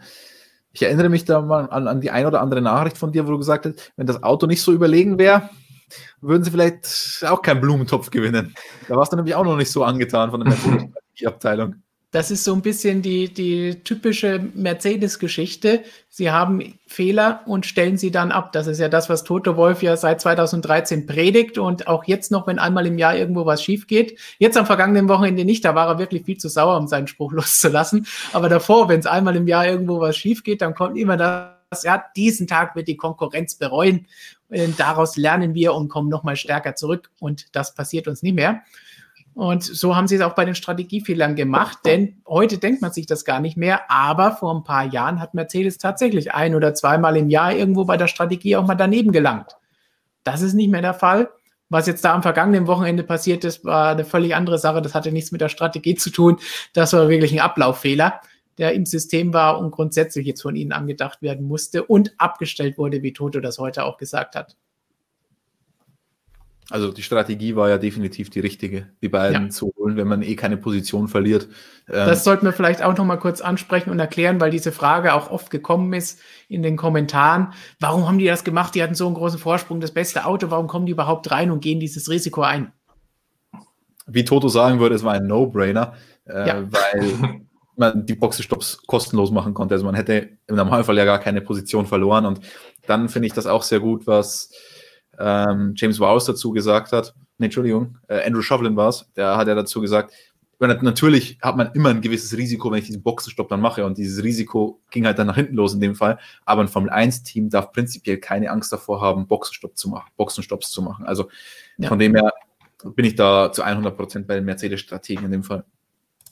Das ist ja auch ein Thema, das es gab, als die, der, schnell, der Punkt für die schnellste Rennrunde eingeführt wurde. Und damals gab ja auch die Diskussion, gerade auch von Toto, der gesagt hat, oh, wir wollen das eigentlich nicht, dass die am Ende dann nochmal Jagd drauf machen und Gefahr gehen und vorher reinkommen, weil jeder Boxenstopp ist immer nochmal eine Gefahr, dass was schief gehen kann. Und ja, mittlerweile machen sie das genauso wie alle anderen auch und wissen, die Stopps funktionieren. Der Stopp hat funktioniert. Es war nicht, dass der Schlagschrauber schlecht war oder irgendeiner Fehler im Team gemacht hätte. Es war ein Fehler im mhm. System, dass dieser Funkspruch überfunkt wurde, dummerweise auch noch von Russell selber, der an die Box gefunkt hat, im gleichen Moment, als Ron Meadows gefunkt hat, hey, kommt jetzt raus und bringt die richtigen Reifen mit. Ja. Aber das lieben wir in der Formel 1, solche, solche Abläufe und alles. Da muss alles funktionieren. Und wenn da irgendwo ein Zahnrad nicht perfekt ins andere greift, funktioniert es nicht. Und also das finde ich immer wieder faszinierend, auch abseits jetzt vom, vom Auto an sich, sondern von den Abläufen. Man hat dieses Jahr in Ungarn wunderbar, Ungarn hat es geregnet ähm, vor dem Rennen, als Verstappen abgeflogen ist, oder? Mhm. Wie die Mechaniker dann das Auto da innerhalb von fünf Minuten noch gerichtet haben, wie jeder einzelne Handgriff da gesessen hat. Wirklich absolut faszinierend, die Formel 1 auf, auf dieser Ebene auch. Also, ja. das kann man sich gar nicht so vorstellen. Auch die Logistik, die dahinter steckt, hinter so einem ganzen Rennzirkus, wie die alle, dass alles immer zum richtigen Zeitpunkt genau an der richtigen Stelle ist, aufgebaut wird, kein Teil fehlt und so. Also, absolut Wahnsinn. Das macht den Sport ähm, auch so liebenswert. So, dann schauen mhm. wir uns noch mal ein paar liebenswerte Fragen von euch an. MSC Matika 7777, doppelter Bottas. Bottas hat seine Grenzen bei Mercedes schon seit letztem Jahr erreicht. Eine weitere Entwicklung kann es nur mehr mit einem Fahrer wie Russell geben. Knallhart ins Gericht gegangen, wie Christian das schon aus der Umfrage auf unserem Instagram-Kanal kennt. Das war kein gutes Haar an Valtteri gelassen. Dann Music and More. Wenn Russell gegen Leclerc fahren würde im Mercedes, wer würde gewinnen? Eure Meinung? Ich denke, Leclerc hätte die Nase vorne, wenn auch nur gering. Ist natürlich die berühmt-berüchtigte Kaffeesatzleserei, die auch öfter mal hier im, im Chat zu lesen war. Aber mhm. das, das macht natürlich auch mal Spaß, da so ein bisschen zu raten. Christian hat keinen Kaffeesatz. Oh ja, okay, Kaffee. Was sagt dir die Teeblätter? Ähm, Schwer zu lesen. äh, ja, das Problem ist, äh, da war irgendwie so eine komische Milch mit drin, deswegen hat es das Bild ein bisschen jetzt verzerrt. Ich finde es ein bisschen unfair, weil natürlich der Russell den Mercedes an sich besser kennt. Das muss man ja auch mit einkalkulieren. dass wenn jetzt, man muss natürlich die Frage auch irgendwie dann so machen, dass, nicht, dass Leclerc natürlich sich auch in Mercedes einarbeiten dürfte und so weiter, weil der Russell kennt schon die, auch wenn er ins kalte Wasser geworfen wurde, der kennt ja trotzdem die Mercedes-Abläufe und der kennt das Auto schon ein bisschen oder den Mercedes-Motor und alles. Deswegen müsste man das vielleicht ein bisschen spezifizieren, dass man sagt, wenn die alle ein Jahr da drin sitzen, wer, wer ist der Bessere oder so. Ähm, aber wenn du jetzt morgen Russell und Leclerc beide sofort in den Mercedes just, glaube ich, würde Russell gewinnen. Einfach weil er sich viel besser auskennt mit dem Ding. Gut, das hätten wir über Bottas gegen Russell auch sagen können. ja. Ja, auf Dauer wäre das aber interessant, jetzt mal zum jetzigen Zeitpunkt. Beide sind ja jetzt doch, es bei Leclerc auch gesehen, der ist nach wie vor auch noch nicht hier, lange nicht nied- und nagelfest, also da passiert auch schon noch was so über die ganze Saison wäre das ein lustiges Duell, was sich, glaube ich, dann irgendwie darüber entscheidet, wer unter Druck weniger Fehler gemacht hat. Also das ist, weil in Sachen Pace wäre das richtig krass, das Duell. Und das entscheidet sich dann, glaube ich, echt einfach über die ja, Konstanz irgendwie. Aber wenn wir jetzt schon bei Wünsch dir was sind, dann hätte ich gerne die Idee von Luca di Montezemolo mit einem Dreimann-Team wieder. Und dann können wir nämlich Verstappen, Leclerc und Russell in ein Team packen. Das habe ich heute schon mal zitiert. Das habe ich dir noch gar nicht gesagt. Das müssen wir dann nachher machen. Aber ich habe heute Luca di Montesemulus drei Fahrerplan schon einmal in den Mund genommen in Richtung England. Wir haben eine interessante, wenn wir schon beim, beim Kaffeesatz lesen sind, von Sim 12, 23, 33. Wenn sich Mercedes zwischen Verstappen, Russell und oder Leclerc als Hamilton-Nachfolger entscheiden müsste, wen würdet ihr in Totos Position wählen? Uh, das sind natürlich drei heiße Eisen auf dem Transfermarkt.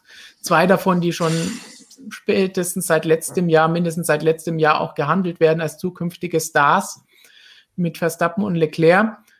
Ich würde es jetzt sogar ein bisschen äh, spitzfindig machen und sagen, wenn Hamilton jetzt aufhören sollte Ende nächsten Jahres, dann würde mit ihm auch Bottas ausrangiert, dann haben wir Russell dafür schon mal einen Platz, dann müssen wir uns nur zwischen zwei der drei entscheiden. Und da würde ich dann Max nehmen. Oh. Ja. Ist die Frage, wie man günstiger rauskaufen kann, weil die haben ja beide noch länger Vertrag. Ja? Das ist dann auch so eine Geldfrage. Kein Werksmotor für Red Bull. Könnte billiger werden. Mit mhm. Klausel. Bei der guten Geschichte, was da mehr bringt, Verstappen oder der Motor ne, im Tausch. Aber ne, schwierig. Es gibt ja eh schon gerne so in den Chat mal das Kürzel des Fahrers, das, den ihr holen würdet von den dreien. Es gibt ja diesen Flirt zwischen Toto und den Verstappen, es gibt es ja schon seit längerer Zeit, deswegen, ja. wenn wir den Toto dann noch da hätten, ähm, glaube ich, würde würd Übrigens, weil ich jetzt gerade wieder sehe, Russell mit einem L hinten, ich habe mich ja das letzte Mal ein bisschen drüber lustig gemacht und beschwert. Ist mir, ist mir selbst passiert. Ähm, vor ein paar Tagen. In, in der Motorsportmagazin.com Instagram Story in diesem Bildchen von den positiven und negativen Härtefällen einfach schnell reingetippt und so. Und dann ist mir das auch unterlaufen mit einem L. Ich bitte den Fehler an der Stelle zu entschuldigen. Also auf Instagram kannst du es nicht mehr ausbessern. War das, das ist bitter, ja. Ja, da hatten wir das Glück in dem Video-Intro, in dem es falsch war, konnten wir einfach das Video nochmal neu ausspielen, bevor es veröffentlicht wurde. Ha. Ach, da ist es auch passiert? Also irgendwas hat dieser Name. Kompliziert. Ich sehe, oh, Villeneuve kommt auch. Verstappen, Was? Russell, Verstappen, Verstappen, Russell, Russell, Norris. Gute Mischung, die ihr nehmen würdet als Fahrer.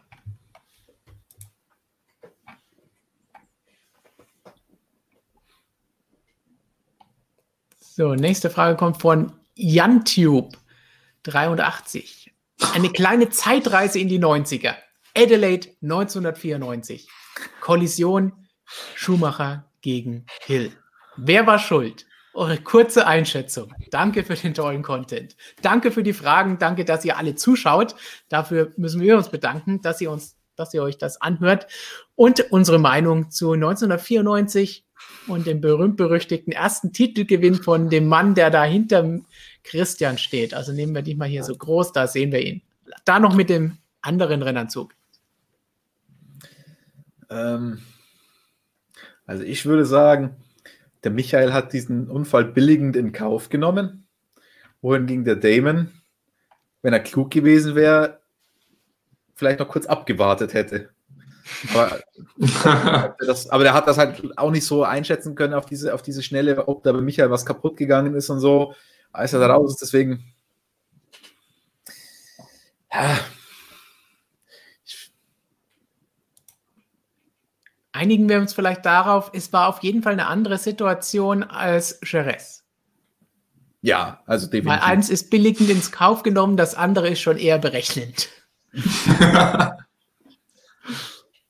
ja. ja, und im Rückblick wusste wahrscheinlich auch Hill eher erst, was für einer der Michael da wirklich ist. Das wusste er vorher vielleicht noch nicht ganz so krass, mit welchen Wassern der da gewaschen ist. Also ja, deshalb ich habe lustigerweise am Wochenende bei, äh, als ich mitgesehen habe, äh, darüber nachdenken müssen, habe ich auch irgendwie mal kurz an 94 gedacht, weil es ja auch irgendwo gab es mal so einen Moment, wo er auch mit Eilert relativ eng zusammen war und es dann so die Situation gibt, wenn es dann halt geknallt hätte, ja, dann äh, wäre es halt gut ausgegangen für Mick, sage ich mal. Aber ist ja nicht passiert. Hätte er vielleicht seinen Vater nachmachen können. Wenn wir wieder bei den bösen Vergleichen. Aber wenn du Mick schon mhm. ansprichst, wir haben auch eine Frage zu Mick, dazu müssen wir uns uh. natürlich äußern. Immerhin, wir haben noch nicht erwähnt, Mick Schumacher ist Champion der Formel 2 geworden und steigt in die Formel 1 auf im nächsten Jahr. Und Music and More, vielen Dank für diese Frage. Denkt ihr, wenn Mick in ein paar Jahren und Sebastian die kommenden Jahre vielleicht doch etwas erfolgreicher fahren, bekommen wir einen Deutschland Grand Prix zurück? Und ist das auch Druck für die Fahrer, also ein Heimrennen zu haben? Erste Frage, bekommen wir einen Deutschland Grand Prix zurück, wenn wir wieder einen oder zwei erfolgreiche deutsche Fahrer haben? Die Formel mhm. 1 macht das ja gerne, kann auch immer mal gerne ein bisschen dauern, wie man bei den Niederlanden gesehen hat. Max ist schon länger dabei, aber wir bekommen dann nächstes Jahr hoffentlich zum ersten Mal wieder ein Rennen in Zandvoort. Aber wir brauchen halt auch einen Hype. Also es reicht jetzt nicht, dass wir da zwei deutsche Fahrer drin haben und der eine Schumacher heißt. Ähm, da brauchen wir schon erst wieder einen richtigen Hype und diesen ganz krassen Hype, den sehe ich halt jetzt noch nicht. Also natürlich freuen sich alle, dass Mick da ist und das interessiert auf jeden Fall auch ein größeres Publikum. Aber der ganz, ganz große Hype, der muss dann trotzdem noch erst entstehen. Und nur dieser Riesenhype würde ja dann dafür sorgen, dass ich ein Rennen refinanzieren kann über Ticketverkäufe. Und das sehe ich jetzt zum aktuellen Zeitpunkt halt noch nicht. Außer die Formel 1 sagt, ihnen ist das so viel wert, dass ja. die wieder den Schuhmacher unbedingt am Nürburgring äh, sehen wollen oder in Hockenheim vom Motodrom und was auch immer, dass sie sagen, okay, da verzichten wir jetzt noch zusätzlich auf 10 Millionen. Aber ja, aber dann müsste das auch äh, auf einem anderen Niveau ablaufen, finde ich, als auf einem Haas-Niveau. Also das ist halt auch nicht schön dann. Also da sollte auch schon irgendwie ein bisschen was bei rausspringen, dass man dann auch irgendwie einen logischen Sinn hat, das zu zeigen und Mick mal, vielleicht weiß ich, die Regie mal ein bisschen öfter, weil ich glaube, keiner wird sich freuen, wenn wir dann irgendwie 50 Prozent des Rennens sehen, wie Mick Schumacher um Platz 16 kämpft oder so. Danke. Ja, aber insgesamt und Druck für die Fahrer, äh, ja, ein Heimrennen ist sicherlich Druck, kann auch positiver Druck sein, aber ja, die ganze, wenn die ganzen Sponsorentermine dann kommen und was weiß ich, an, an unzählige Interviews kann auch ablenken ein bisschen. Also klar. Ähm, aber sag das mal Lewis Hamilton, wie der in Silverstone performt, dann ist das auch schon wieder widerlegt. Oder wie er grundsätzlich bei jedem Rennen umlagert wird. Aber ihn kann man ja gar nicht so gut umlagern, weil er immer auf seinem Rollerchen unterwegs ist und davon fährt. Ja, selbst da ist er allen anderen voraus. Das heißt, nee, er hört sich blöd an, aber Hamilton in den Himmel. Aber ja, er hat auch das. Und er hat seinen Waffen. Mhm. So, dann wollen wir doch zu dem Thema kommen, das viele hier schon seit Anfang an angesprochen haben. Wir haben gleich zwei Fragen, die wir dazu haben vom Professor Dr. Racer. Ist einmal, ist das alles ernst zu nehmen mit Mazepin? Hat das Konsequenzen für ihn? Und eine ähnliche Frage hat jetzt auch gerade eben Maxi noch einmal gestellt. Da ist sie. Was sagt ihr zu der Mazepin Schumacher? Ich hoffe wirklich, dass er die Lizenz verliert. Was denkt ihr, welches Team wird 2022 dominieren, verkacken? Okay, das sind mehrere Fragen auf einmal. Konzentrieren wir uns als allererstes auf Mazepin und diese ja, schwierige Situation, die sich da mal wieder über Social Media ereignet hat. Vielleicht auch eine Lehre für einen jungen Fahrer, dass man da aufpassen sollte, was man macht. Egal wie es gemeint war. Heutzutage, gerade heutzutage sind solche Geschichten umso schwerwiegender und können ganz schnell aufgeblasen werden und auch zu negativen Effekten führen, wie zum Beispiel eben der Frage, verliert er die Lizenz, verliert er das Cockpit, ist er weg. Also erstmal Christian, du hast dir angeschaut, ja. vielleicht kannst du ganz kurz nur mal erklären für alle, die nicht wissen, worum es geht, was ist eigentlich los, wovon sprechen alle? Ja, ich, mu ich muss jetzt aufpassen, dass ich da die, die, die richtigen äh, Worte wähle. Äh, man kann, da kann man sich ja, ja. leicht selbst an ein Näpfchen setzen. Jedenfalls ist ein Video aufgetaucht auf dem Instagram-Kanal von Nikita Mazepin, auf dem er auf dem Beifahrersitz sitzt und äh, übrigens ein schöner Porsche nebenbei bemerkt ähm, da dreht er sich um. Auf der Rückbank des Porsches sitzt eine Instagram-Schönheit, relativ leicht bekleidet und der rutscht dann so ein Halter vom Kleidchen oder vom, vom Oberteil runter und ihre Brust wird entblößt. Herr Marzipin fühlt sich daraufhin äh, genötigt, ihr an selbige zu fassen. Und ich, ich, ich, ich habe mir das jetzt korrekt ausgedrückt. Man kann mhm. natürlich auch sagen, er hat sie begrapscht. Ähm, und hm. das hat er dann dabei gefilmt und das Ganze online gestellt. Hm. Ja, ist ein sehr, sehr schwieriger Fall. Man muss fairer, was heißt fairerweise, man muss einordnen sagen, die Dame also es gab ja dann danach diverse Statements auch von der Instagram-Schönheit, äh, die meinte, ja, die sind seit Ewigkeiten Freunde und er würde sie, er würde sie niemals erniedrigen und, und begrapschen, sondern das war halt alles so ein, so ein eigener Scherz, so ein Insider. Und man muss fairerweise, also ich heiße diese Aktion keineswegs für gut, das vorausgeschickt. Man muss aber fairerweise sagen, dass die Instagram-Schönheit das schon auch wenn ich jetzt sage, sie hat es darauf angelegt, nein, sie, sie, ihr war das nicht so unwohl, wie man jetzt vielleicht auf den ersten Bildern erkennen konnte. Da gab es ja so Videos, wo sie ausgeblurrt war, wo man sie nicht erkennen konnte und ihre Reaktion. Und da sah das ziemlich heftig aus. Ähm, ich habe dann mal das ganze Video gesehen und da war es dann schon so, dass man entnehmen konnte, das war für sie ein, eine witzige Aktion, eine lockere Aktion. Trotzdem äh, muss man sich in der heutigen Zeit fragen, ob sowas tragbar ist. Auf jeden Fall. Also, und da haben wir heute auch redaktionsintern ein bisschen diskutiert. Ich meine, jetzt diese spezielle Sache, ähm, wie gesagt, ist schwierig, aber prinzipiell hat der, das ist ja nicht die erste Aktion von dem Marzipin. Der ist ja menschlich generell schon ein bisschen schwierig, sage ich mal. Der hat ja dem Callum Eilert schon mal äh, eins reingehauen nach dem Rennen. Ähm, es gibt diverse Screenshots von Flirtaktivitäten von Herrn Marzipin. Er wurde jetzt beim letzten Formel 2 Wochenende äh, bestraft, zweimal sogar, weil er so aggressiv gefahren ist. Und insgesamt finde ich schon, dass das zeigt, dass er vom Charakter her vielleicht nicht unbedingt so weit ist, ein Formel 1 Auto zu fahren, weil ein Formel 1 Auto ist eine Waffe meiner Meinung nach, wenn du, wenn sie in den falschen Händen ist. Und ähm, wenn ich ganz normal mit meinem Auto draußen auf der Straße fahre, tu das alkoholisiert, was ich natürlich nicht machen sollte und auch nicht mache, ähm, aber werde erwischt, dann bin ich ganz schnell bei der MPU, bei der medizinisch-psychologischen Untersuchung und äh, muss dann wirklich rechtfertigen, dass ich meinen Führerschein verdient habe und dass man den, mir guten Gewissens geben muss. Und ein bisschen ähnlich sehe ich das beim Herrn Marzipin-Fall schon. Also der ist nicht langsam, also er kann so ein Auto schon beherrschen, das, das, das zweifle ich nicht an. Aber ob er menschlich dafür reif ist, das hat er mit so einer Aktion dann schon wieder in Frage gestellt, meiner Meinung nach. Deswegen müsste man da schon, ich meine, dass Haas jetzt da nicht eingreift, die hängen natürlich auch an seinem finanziellen Tropf, darf man nicht vergessen. Wäre das bei irgendeinem Hersteller, wäre er sofort raus, ganz klar.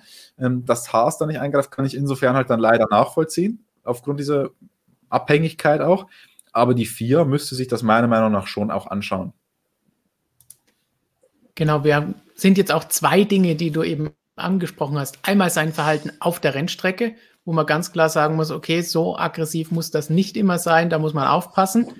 Und auf der anderen Seite eben sein privates Verhalten. Und da hast du diese fehlende Reife angesprochen, bei der man wirklich schauen muss, hey, er ist jetzt Formel-1-Fahrer, damit Vorbild, er vertritt auch das Team Haas, er vertritt deren Sponsoren und Partner, er vertritt in gewisser Maßen auch Ferrari als Partner für den Motor. Das heißt, da, da muss schon entsprechend auch das Auftreten passend sein. Und dann zuzulassen, dass so ein Video aufgenommen wird, so, so ein Video verbreitet wird, da spielt da alles mit rein und ist dann kein Spaß. Wir haben schon andere auch gesehen, wo Tweets von vor zehn Jahren aufgetaucht sind und deswegen wurde jemand entlassen. Das, das sind alles Dinge, wo man heutzutage mit Social Media wirklich stark aufpassen muss, gerade wenn man so in der Öffentlichkeit steht, was auch schon ein Formel-2-Fahrer ist und erst recht jetzt als Formel-1-Fahrer. Das heißt, da ist wirklich diese Reife notwendig und schwierig. Ja, wenn ein Lewis Hamilton früher mal ähm, Telemetriedaten getwittert hat, das ist im Vergleich dazu eine völlig harmlose Geschichte. Die hat dem Team nicht gefallen. Gerade noch als Ron Dennis da war, nicht unbedingt das Beste, was man machen kann. Aber das ist eine völlig andere Geschichte als sowas hier. Und da heißt es wirklich hey, vorsichtig und sollte man wirklich von Haas-Seiten auch dem Fahrer die Ohren richtig lang ziehen. Und von der FIA auf jeden Fall mal anschauen und vielleicht auch mal schauen, dass es nicht nur irgendwo zwei Tage hier Road Safety Sicherheitsgeschichten, wo man auftauchen muss, geben wird als Strafe. Was ja gerne so die Standardsache bei der FIA ist. So, Jonas Wobei das wahrscheinlich. Jetzt muss Jonas auch mal ran. Ja, ja, ich wollte gerade sagen, äh, die Road Safety Strafe, wenn die in einem hohen Strafmaß fängt, betrifft ihn wahrscheinlich härter als was weiß ich für eine Geldstrafe. Das ist gar keine Sanktion in dem Fall wahrscheinlich für die Familie äh, Marzipin da. Ja, man muss natürlich sagen, klar, also ähm, letztlich unterm Strich die ganze Nummer war jetzt ein kleinerer Skandal, als es zunächst schien, wenn denn das alles so wirklich so stimmt und äh, die Klarstellung da auch, auch von der guten Frau ähm, soweit, äh, naja, wirklich ihre eigenen Worte waren und nicht nach am Ende irgendwie noch alles hingebogen wurde mit irgendwelchen ähm, gewissen Argumenten, weiß man ja auch nie, ohne da jetzt unterstellen zu wollen, aber nun mal dahingestellt. Ähm, deshalb, also sah sehr dramatisch aus erst letztlich, ja. Aber was halt letztlich nie passieren darf, ist natürlich, dass das Ganze jetzt irgendwie, scheinbar ging es ja auch, wenn, wenn ich das bei ihr da richtig verstanden habe, hat sie das sogar selbst äh, mit seinem Account äh, tatsächlich hochgeladen. Ähm, also dass es da jetzt dann scheinbar irgendwie so, wenn die Story so stimmt, ja, dann war es ja offensichtlich echt kein Drama intern, aber es darf natürlich trotzdem nicht bei einem äh, professionellen äh, Rennfahrer, dass das scheiße ankommt, ist klar. Und dass das für alle Beteiligten überhaupt nicht gut aussieht. Die erste Meldung ist dann sowieso immer das, was hängen bleibt, was dann, nachher erklärt wird. Äh, ja, im Zweifel 80 Prozent der Menschen kriegen das dann gar nicht mehr wirklich mit. Ist halt heute leider so.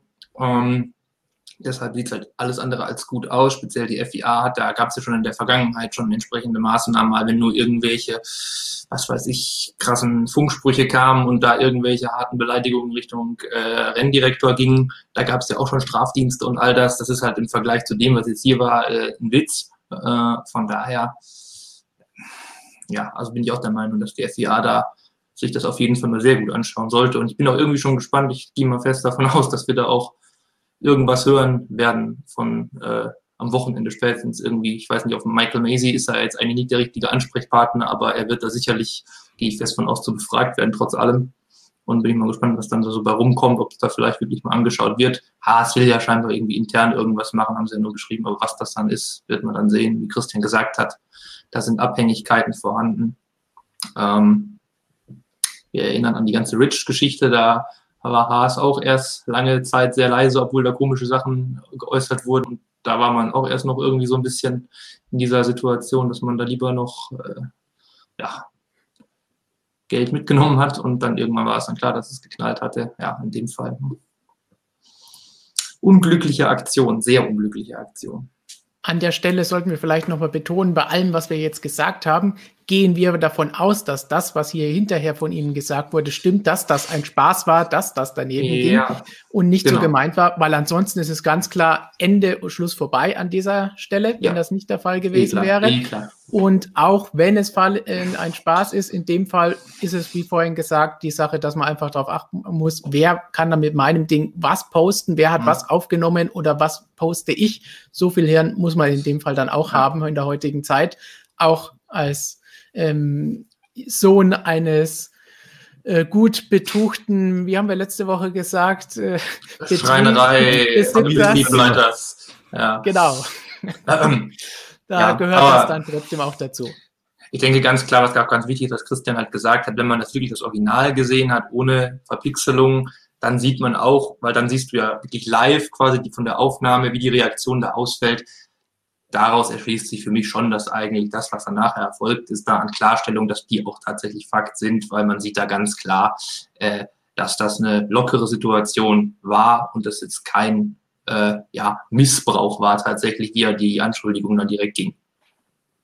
Und ich lese jetzt immer wieder hier Daniel Abt und so, also ich finde, das kann man nicht mit dem vergleichen. Also ich finde, die Aktion von Daniel war viel, viel, viel harmloser und ja. ich bin nach wie vor der Meinung, dass man da über Daniel diskutieren kann, weil ich fände so ein Prank, also fände ich auch irgendwie witzig an sich. Vielleicht nicht gut drüber nachgedacht, aber es, das ist witzig und, und kann ich nachvollziehen.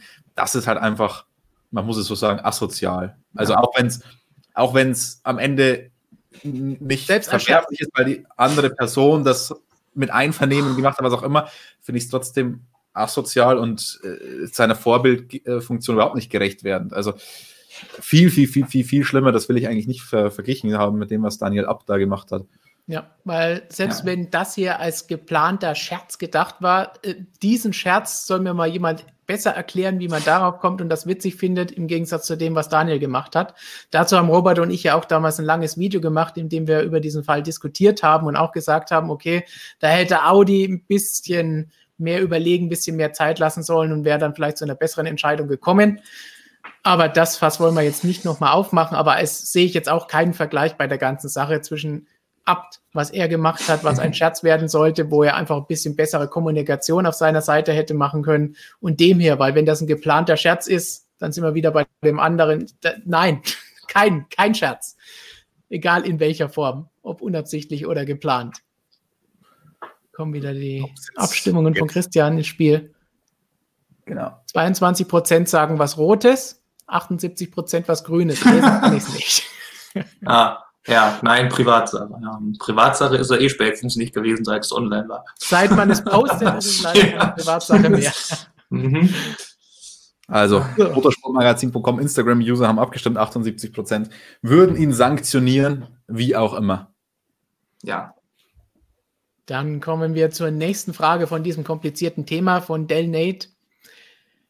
Im Gegenzug zu Mazepins Verhalten tolerieren und in Abu Dhabi Rennen fahren. Wenn es ums Geld geht, kann man über alles hinweg sehen. Deute ich jetzt mal diese Aussage. Hm.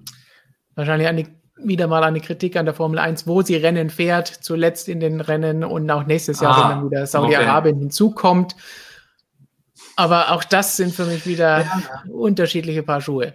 Und man kann nicht einfach sagen, ja, jetzt fahren wir da und deswegen müssen wir bei allem anderen auch das, die Augen zumachen und nicht hinschauen. Dann entwickeln wir uns grundsätzlich in die falsche Richtung. Und man muss, ist ganz witzig, weil ich in letzter Zeit ja viel mit Herrn Antike gesprochen habe, aber das Thema habe ich diesmal tatsächlich nicht mit ihm besprochen, aber wir haben es vor ein paar Jahren schon mal besprochen. Ich habe das in einem alten Interview mit ihm mal nachgelesen und er meinte, wenn man sehr hohe moralische Standards ansetzen würde, dann würden wir nicht mehr viel haben, wo man dann fahren könnte. Also dann wird es auch irgendwann richtig, richtig schwer. Ja. Weil wo, wo, wo machst du den Cut? Also jetzt kommen dann immer wieder Abu Dhabi, ähm, teilweise Bahrain, äh, Saudi-Arabien, aber dann dürftest du ja in der Türkei auch nicht fahren. Dann hättest du in der ganzen Trump-Zeit jetzt eigentlich auch nicht in den USA fahren dürfen. Dann, also gut, das jetzt nicht mit Menschenrechten zu tun wie jetzt da andernorts, aber da ist auch nicht alles super gewesen dort in der ganzen Zeit. Also. Das hat mit gesundem Menschenverstand zu tun. Ja, also wo, wo machst du da den Cut? Deswegen, das ist, ich finde, das ist immer ein ganz schwieriges Thema und wir haben einen Livestream mal, haben wir, glaube ich, sehr, sehr intensiv darüber diskutiert. Kann ich an der Stelle nochmal ans Herz legen. Ähm, mit äh, Stefan, Robert und meiner Wenigkeit, glaube ich, und Markus, glaube ich, auch noch dabei, wenn ich mich recht entsinne vor ein paar Wochen unser Stream zu unter anderem zum Rennkalender, wo wir auf Saudi-Arabien auch lange eingegangen sind. Robert auch so ein bisschen geschildert hat, weil er für die Formel E ja schon mal dort war beim ersten Rennen, wie es dort wirklich abgeht und was er für Eindrücke gewonnen hat und was es vielleicht sogar Positives gibt, wenn eine Rennserie wie die Formel E, wie die Formel 1, wie alle anderen, die jetzt dort gefahren sind und fahren, dorthin kommt und was sie vielleicht mitbringen können und verändern können. Also es ist nicht immer alles nur negativ. JanTube nochmal, James Hunt wurde für ähnliche Aktionen als Draufgänger und Lebemann gefeiert, aber das ist auch eine völlig andere Zeit gewesen und lässt sich nicht mehr wirklich so vergleichen. Ich habe es auch nicht auf, auf Instagram bei ihm gesehen, um ehrlich zu sein. Also. Nein, ich meine, man, man, muss schon das auch in diese, diesen zwei Dimensionen sehen. Das eine ist das Machen, das andere ist noch das Filmen und Veröffentlichen. Ja, also das ist das, Deswegen. was wir vorhin gemeint haben. Das ist kein geplanter Scherz, den man machen kann, wie bei Abt, sondern das noch zu posten, das ist die Reife, die Christian angesprochen hat, die fehlt. Und das ist so das Mitdenken und was mache ich hier eigentlich noch nicht gelernt. Also was der da privat macht und so weiter, ist seine Sache. Ähm, wenn, wenn der so, so drauf ist, was man ja auch immer wieder hört, und er Frauen hat, denen das Spaß macht und so weiter, okay, kann er alles machen. Aber er braucht es halt dann nicht einfach noch so zur, zur Schau tragen. Ja. Gut, und dann haben wir noch. Thema, ja, sie hat es hochgeladen. Da frage ich mich schon, ähm, hat er kein Passwort auf seinem Telefon oder hat sie ihm kurz den Finger abgehackt, um das Telefon zu entsperren oder hat sie auch noch seinen Instagram-Kanal auf ihrem Handy eingerichtet oder also da muss man schon auch mal Rennfahrer ausreden 2.0, glaube ich, äh, Wenn wir es bei Bottas anzweifeln, in dem Fall erst recht. So, kommen wir wieder zu sportlichen Fragen. Eine schöne aus den Kommentaren bei unseren Community Posts von Music and More. Das ist was richtig Schönes für Christian. Es geht um Regeln. Würde es theoretisch erlaubt sein, die Reifen, wie bei Bottas, einmal abzumachen, soft draufzuschrauben, das Auto ablassen, dann wieder hoch und dann wieder runter und wieder hart draufschrauben, schrauben, würde das, als wir sind, einen zweiten Reifensatz Gefahren zählen? Nein, würde nicht zählen, weil ein Reifensatz, glaube ich, per, laut Reglement als eingesetzt gilt, sobald das Auto darauf ähm, die Boxengasse verlassen hat. Heißt, keine üblen Tricks möglich in dieser Richtung. Übrigens gab es auch ähm, mal die, ähm, also es ist im Formel 1 Reglement auch festgeschrieben, dass wenn ich so eine Aktion mache wie Bottas 2015 in Spa, ähm, als er die Reifenmischungen gleichzeitig, die unterschiedlichen Reifenmischungen gleichzeitig drauf hatte, das würde dann auch nicht zählen zu, zu diesem. Also wenn du da, keine Ahnung, eine Runde mit einem Medium fährst oder so, dann hättest du nicht zwei Reifenmischungen eingesetzt in diesem Rennen, nur aufgrund dieser einen Runde mit unterschiedlichen Reifenmischungen drauf. Ist auch klargestellt im Reglement. Also da versteht man dann aber auch mal, wieso das Reglement so ausufernd ist, weil man sich halt mit solchen Spezialfällen auseinandersetzen muss. Für den Spezialfall von Russell gab es jetzt nichts da drinnen. Ja. Es gab nur so einen ähnlichen Fall, aber die Stewards haben in ihrem Urteil schon angemerkt, man sollte doch diesen Spezialfall jetzt auch noch ins Reglement mit aufnehmen. Das ist das richtig Interessante. Dieses Reglement ist schon so dick. Christian hat den Ordner dahinter sich im Regal stehen. Da sieht man das FIA-Logo in Blau und Weiß im Regal. Und Trotzdem ist so ein Fall noch nicht mit drin und sie müssen weiterhin noch mal was nachtragen. Da sieht man, wie Christian vorhin gesagt hat, was die Formel 1 für ein komplexer Sport ist und was auch immer wieder für schöne Situationen sorgt und für Abwechslung. Ey, Maller hat gefragt, etwas für Jonas, es geht nämlich um Kimi. Ferrari hätte auch damals Michael Schumacher durch Kimi ersetzen können. Heute dieselbe Geschichte nur in Silber. Mercedes wird Jahre an der Kombi zehren können. Mhm. Ferrari hätte mich ja schon mal durch Kimi ersetzen können. Ja, das haben sie ja eigentlich. ja, ja also, das ist ja weil, passiert. Ja, aber nicht, weil Michael irgendwie schlecht war und äh, ersetzt werden sollte vielleicht, sondern weil er einfach aufgehört hat und man dann einen guten Ersatz finden musste und gefunden hat. Also, ja, also klar hätte das, das wäre sicherlich auch noch ein paar Jährchen gut gelaufen mit Michael, aber er meinte ja damals selbst, dass er erstmal so weit ausgelutscht war und fertig war erstmal, ja, dann kam halt nochmal zurück, als die Lust äh, wieder da war und zu groß wurde, aber ja. Sehr andere Situation eigentlich. Vielleicht wäre nur ein Jahr Pause besser gewesen, ohne Motorradausflüge, um die, das junge ja. Den Gasfuß zu befriedigen. So, was wollen wir haben? Perez, Reifen. Reifen hatten wir jetzt gerade eben. Vielleicht was. Perez, hier haben wir zwei Hulk-Fragen. Tommy Iceman 88. Hülkenberg 2021 doch bei Red Bull. Wir haben gestern ein Video gemacht, Christian und ich, bei dem es darum geht, Red Bull muss jetzt Paris nehmen. Frage geht weiter. Er würde gegen Verstappen nicht aufmucken und dem Team gute Punkte bringen. Paris redet bereits schon von 2022. Er redet davon, weil er gesagt hat, wenn er das Cockpit nicht bekommt, ja. dann wird er erst 2022 wiederkommen, wenn er da ein gutes Cockpit ausmachen kann. Jonas, wir haben uns schon geäußert, Christian und ich in dem Video, das ihr euch nach dem Stream gerne anschauen könnt auf unserem Kanal. Jonas, was sagst du zur Situation? Müssen sie jetzt Paris holen oder ist Hülkenberg doch noch irgendwo für dich mit im Spiel? Ja, im Spiel scheint er schon noch irgendwo zu sein, äh, aber also der, Albon ist für mich jetzt erstmal einfach mal alle mal raus. Also wenn die noch in irgendeiner Logik folgen und irgendeinem einer Orientierung an Ergebnissen und einfach Fakten, dann muss man Hulk oder Perez nehmen. Also ganz klare Frage. Und ja, Perez spricht von 2022 eben unter der Prämisse, dass 21 Red Bull nichts wird. Was anderes will der nicht, weder in der Formel 1, da gibt es eh nicht mehr viel anderes, noch sonst wo. Ähm, deshalb spricht er einfach auch schon viel von 22. Ja. Ja, ich habe es glaube ich auch schon mal vor einer Woche wahrscheinlich im Stream gesagt oder so. Also für mich ist es jetzt auch Perez, ist schade für Hülk, aber Perez sollte das schon werden an für sich, wenn man wirklich rein sportlich geht. Der ist ganz klar im Saft. Hülk ist jetzt hier, ja, zweimal gut eingesprungen und alles, ja. Aber Perez ist einfach Garant äh, eine Bank gewesen dieses Jahr. Früher auch auf Force India Zeiten mit Hülkenberg schon im Team gewesen, da leicht vorne gewesen, sogar unter, unterm Strich nach all den Jahren. Ähm, deshalb ja, gut, nicht aufmucken haben wir jetzt hier noch als Punkt. Ja, aufmucken wird der Perez da, glaube ich, auch nicht. Also das sind beide keine äh, Unsympathen. Ja. Also das, die würden beides, würde beides gut harmonieren, glaube ich. Also sowohl Perez Verstappen als auch Hülkenberg Verstappen. Hülkenberg Verstappen wäre wahrscheinlich eine lustigere Mischung in irgendeiner Form, weil die dann da auch ein bisschen, vor allem für die holländischen Kollegen, glaube ich, ganz interessant, die Paarung. Ähm, Perez da vielleicht ein bisschen weniger, ja, aber äh, rein sportlich, wenn man da ganz nüchtern das angeht, ist das ganz klar Perez für mich. Professor Dr. Racer geht auch noch in die Paris-Richtung, egal ob Mercedes, Hamilton, Russell oder Trulli braucht. ich weiß, wenn oder, wen oder was Red Bull braucht. Mhm. Sergio Perez in Großbuchstaben. Christian, du hast doch Connections.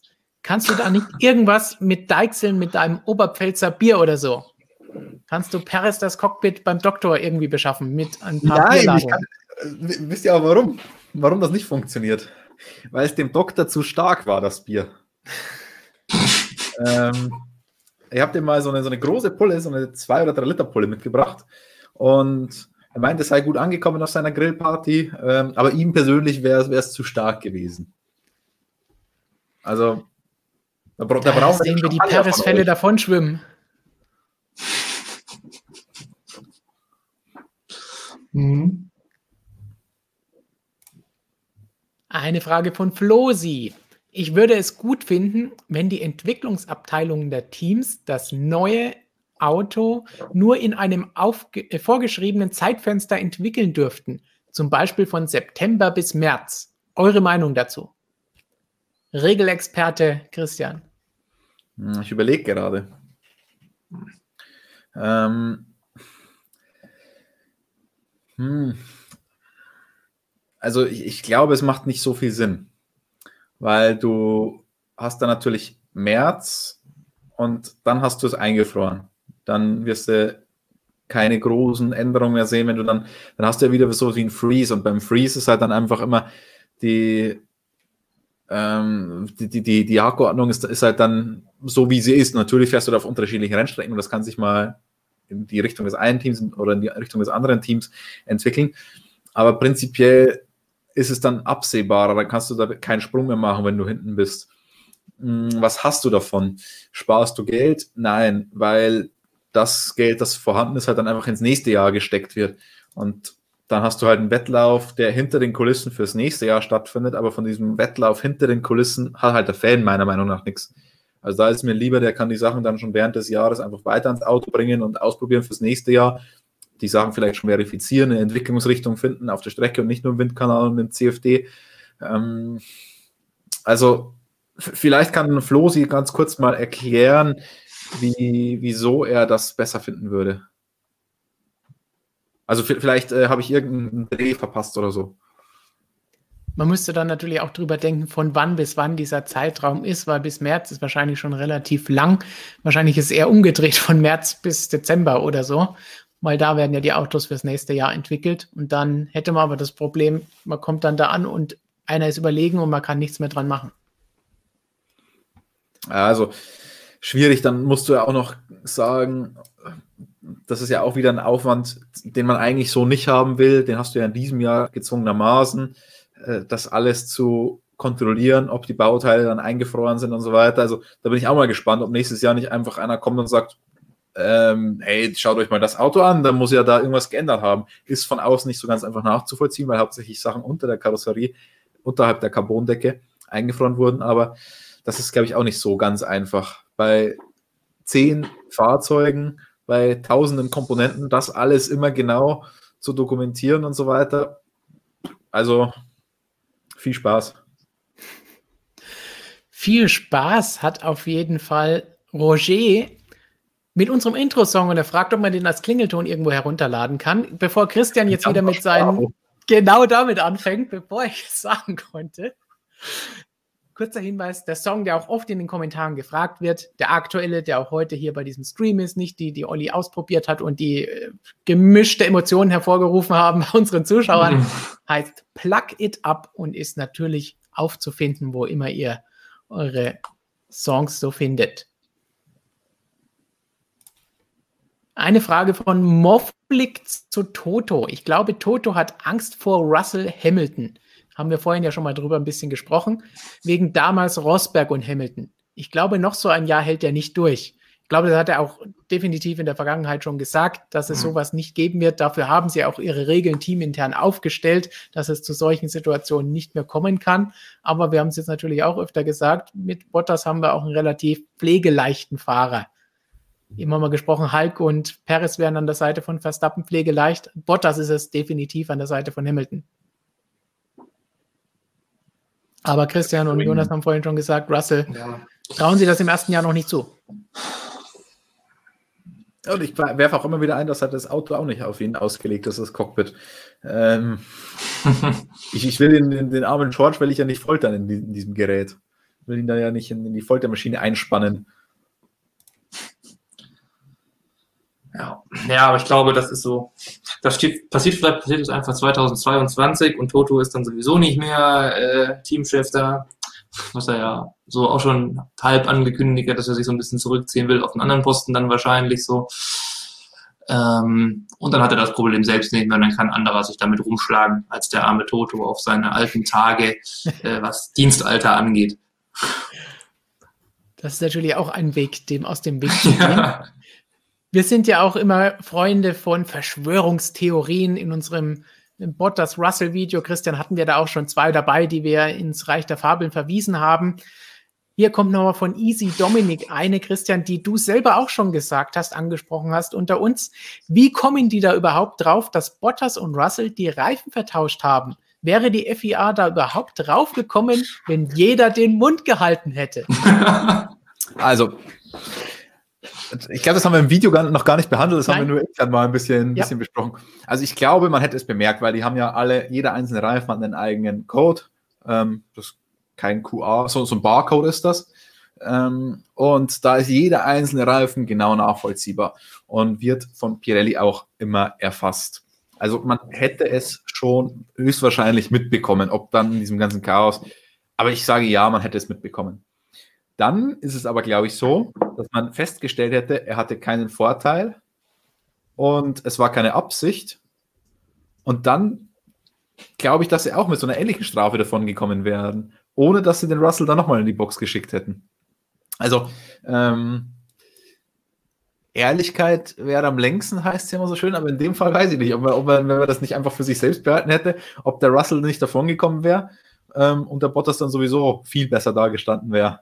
Also ein Versuch wäre es wert gewesen. Allerdings ist es natürlich auch blöd, weil als Mercedes ist es ja völlig egal, ob du dieses eine Rennen jetzt noch gewinnst oder nicht. Und dann hättest du einen Betrug am Ende gehabt und so, und dann wäre es voll Katastrophe gewesen. Das willst du wirklich nicht. Deswegen da lieber ehrlich, ehrlich siebter oder achter werden, als unehrlich dann noch diesen einen Sieg mehr holen. Damit wären wir wieder beim Thema Daniel ab, denn wir sehen ja, was Automobilhersteller, wenn sie mit dem Begriff Betrug in Verbindung gebracht werden, was dann da abgeht und wie schnell da Entscheidungen getroffen werden. Also das will definitiv keiner und das müssen wir einfach mal von ausgehen. Das ist nicht Ausloten von Graubereichen. Das wäre wirklich komplett die Regeln missachtet. Das ist nicht das, was in der Formel 1 völlig in Ordnung ist, wenn jemand irgendwo eine Grauzone entdeckt und sagt, okay, das könnte man mal probieren hier mit dem Flügelchen und irgendwelchen Zacken. Aber das hier ist definitiv ignorierende Regeln. Jetzt bin ich gespannt auf die Antworten auf diese Frage von Delnate, Delnate. Eure Meinung zu Rainer Winkler von ASB Racing? Was? Nicht von. Ja. Also eure Meinung. Ja, das war's. das war unsere Meinung. Vielen Dank für diese Winkler. Frage.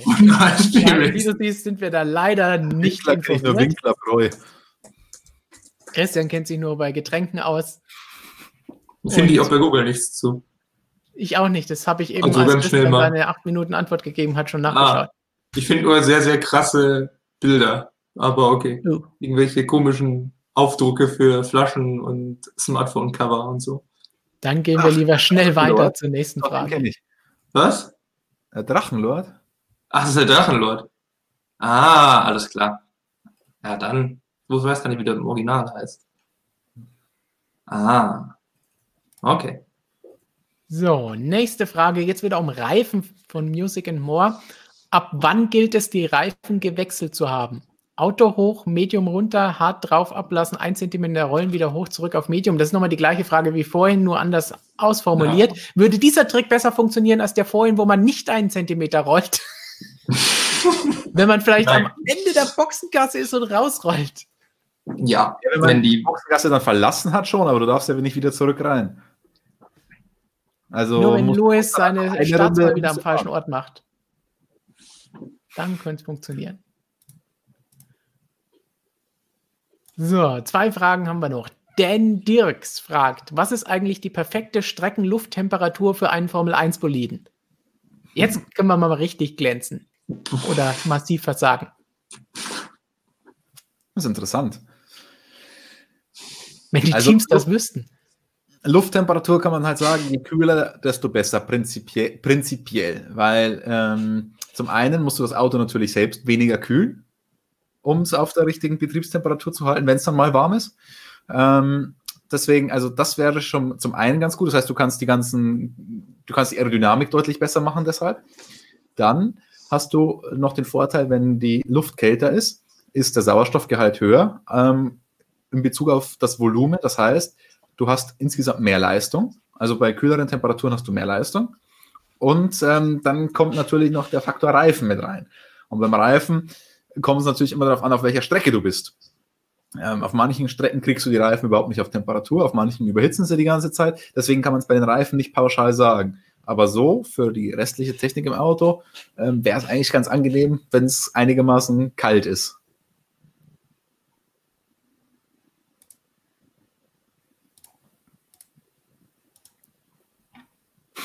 Hier gibt es, äh, Jonas, hast du nebenbei einen Kommentar geschrieben?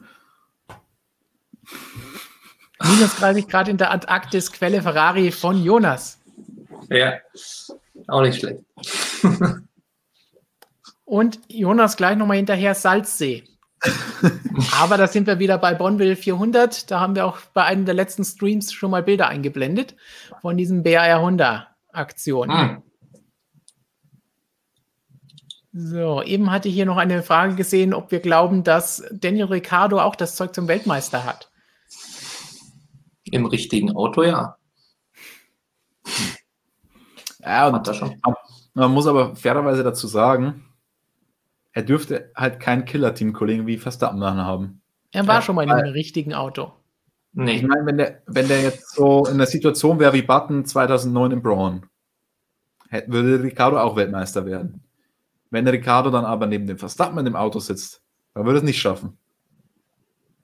Richtig. Aber es gibt schon sehr wenige, die da der Killer wären. Also ist schon so unter den Top 5 würde ich Ricardo schon sehen, jetzt äh, was die Fahrer im Moment angeht. Er hat auf jeden Fall dieses Jahr wieder gezeigt, nachdem der Renault ein bisschen besser funktioniert, was er drauf hat. Jonas, ich glaube, mit äh, Flo hast du auch mal ein Video gemacht, ähm, ob er denn den Wechsel jetzt bereut zu McLaren. Seitdem sind jetzt schon wieder ein paar mehr Rennen vergangen, auch ein paar mehr Podestplätze. Wie sehen wir das Ganze jetzt? Hätte er bleiben sollen? Na, es hat sich nicht so viel getan irgendwie. So, seitdem wir dieses Video gemacht haben, ist eigentlich die Situation fast unverändert. So, Renault ist besseres Paket im Moment. McLaren ist halt irgendwie so, ja, solider irgendwie auch wirklich das äh, umzusetzen und auf die Strecke zu bringen. Es nimmt sich alles nicht so viel, glaube ich. Also ich glaube, er kann unterm Strich vielleicht, wenn man diesen Faktor Mercedes-Motor, sollte mit McLaren das hinbekommen, aus dem Stand das alles gut äh, da umzubauen, dann ist das eher, äh, glaube ich, eine positive Entwicklung für ihn. Ähm, aber sonst, ja, ganz schwierig zu sagen, ob er das bereuen soll oder nicht. Wir alle hinterher nächstes Jahr wissen. Aber ja. eine gute Sache hat's. Fernando Alonso ist wieder da und das wird uns, glaube ich, noch genug mhm. Gesprächsbedarf geben.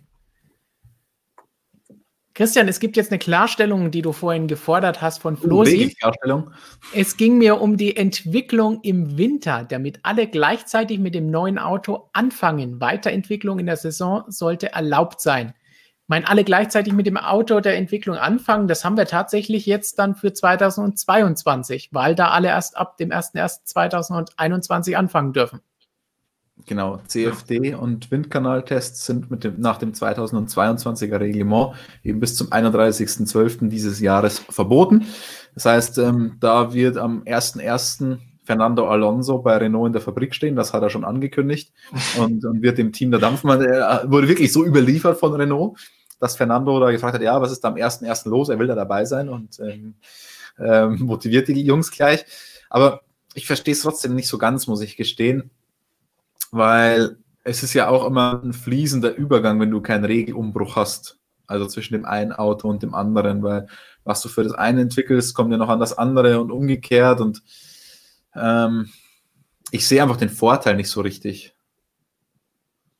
Damit alle mit den neuen Autos anfangen. Also ich, ich, ich muss nach wie vor gestehen, ich, ich verstehe es immer noch nicht so hundertprozentig. Die Zeit ist da, glaube ich, auch nicht das Problem, weil die Top-Teams mit mehr Ressourcen, mit mehr Möglichkeiten, die es auch mit der Budgetgrenze geben wird, trotzdem auch in kürzerer Zeit bessere Ergebnisse abliefern können. Da macht es eigentlich keinen Unterschied, dass sie mehr Zeit hätten. Ja, Aber und vor allem, ähm, wo, wo, ziehst du halt dann irgendwie die Grenze? Wenn du sagst, Weiterentwicklung darfst du schon machen, aber was, was ist dann Weiterentwicklung und was als und als was bezeichnest du die, die prinzipielle Entwicklung des Autos? Also irgendwie äh, Homologation Deadline für das Chassis, also für das Monocoque oder wo, wo, wo ziehst du da die, die Grenze zu Weiterentwicklung und, Prinzip, und, und grundsätzlicher Entwicklung für das nächstjährige Auto? Also es ist für mich ein bisschen, ein bisschen schwammig, ein bisschen grau, das Ganze. Grauzonen kennen wir uns in der Formel 1 ja mit aus. Dann haben wir noch eine Frage von Neo, nur der HSV. Oh, unser Freund Robert ist heute nicht mit dabei, um dem wieder zu widersprechen. Warum gibt es in der Formel 1 eigentlich noch jemanden, der an der Box jede Runde ein Schild raushält, wenn der Fahrer über Funk und Lenkrad alle Infos bekommt? Da ist die Formel 1 noch analog. Wir haben noch Boxentafeln, auf denen die Rückstände nach vorne und hinten und hin und wieder diverse Möglichkeiten und Informationen übermittelt werden einfache Variante. Bei Mercedes haben wir es am Wochenende gesehen. Der Funk muss nicht immer funktionieren. Ja. Oder du hast so einen Oldschool-Fahrer wie Kimi, der in, welches Rennen war das? Der letzte, vorletztes? Vorletztes, glaube ich. Äh, ah ja, vorletztes Rennen, genau. Nachdem es so diese kleine Berührung am Start mit Giovinazzi gab, der meinte, ja, ja, am Funk, ja, kletter auch mal über die Boxenmauer und guck mal, was da an dem Frontflügel los ist. So. Also da verlässt man sich dann auch eher aufs Auge als auf die Sensoren. Und das gleiche gilt dann für die Boxentafel, für gewisse Nostalgiker unter den Fahrern oder die alte Garde vielleicht. Das Ganze ist als Absicherung, denke ich, immer noch eine sehr genau. gute Geschichte. Wenn es nicht wäre, würden es die Teams auch nicht machen.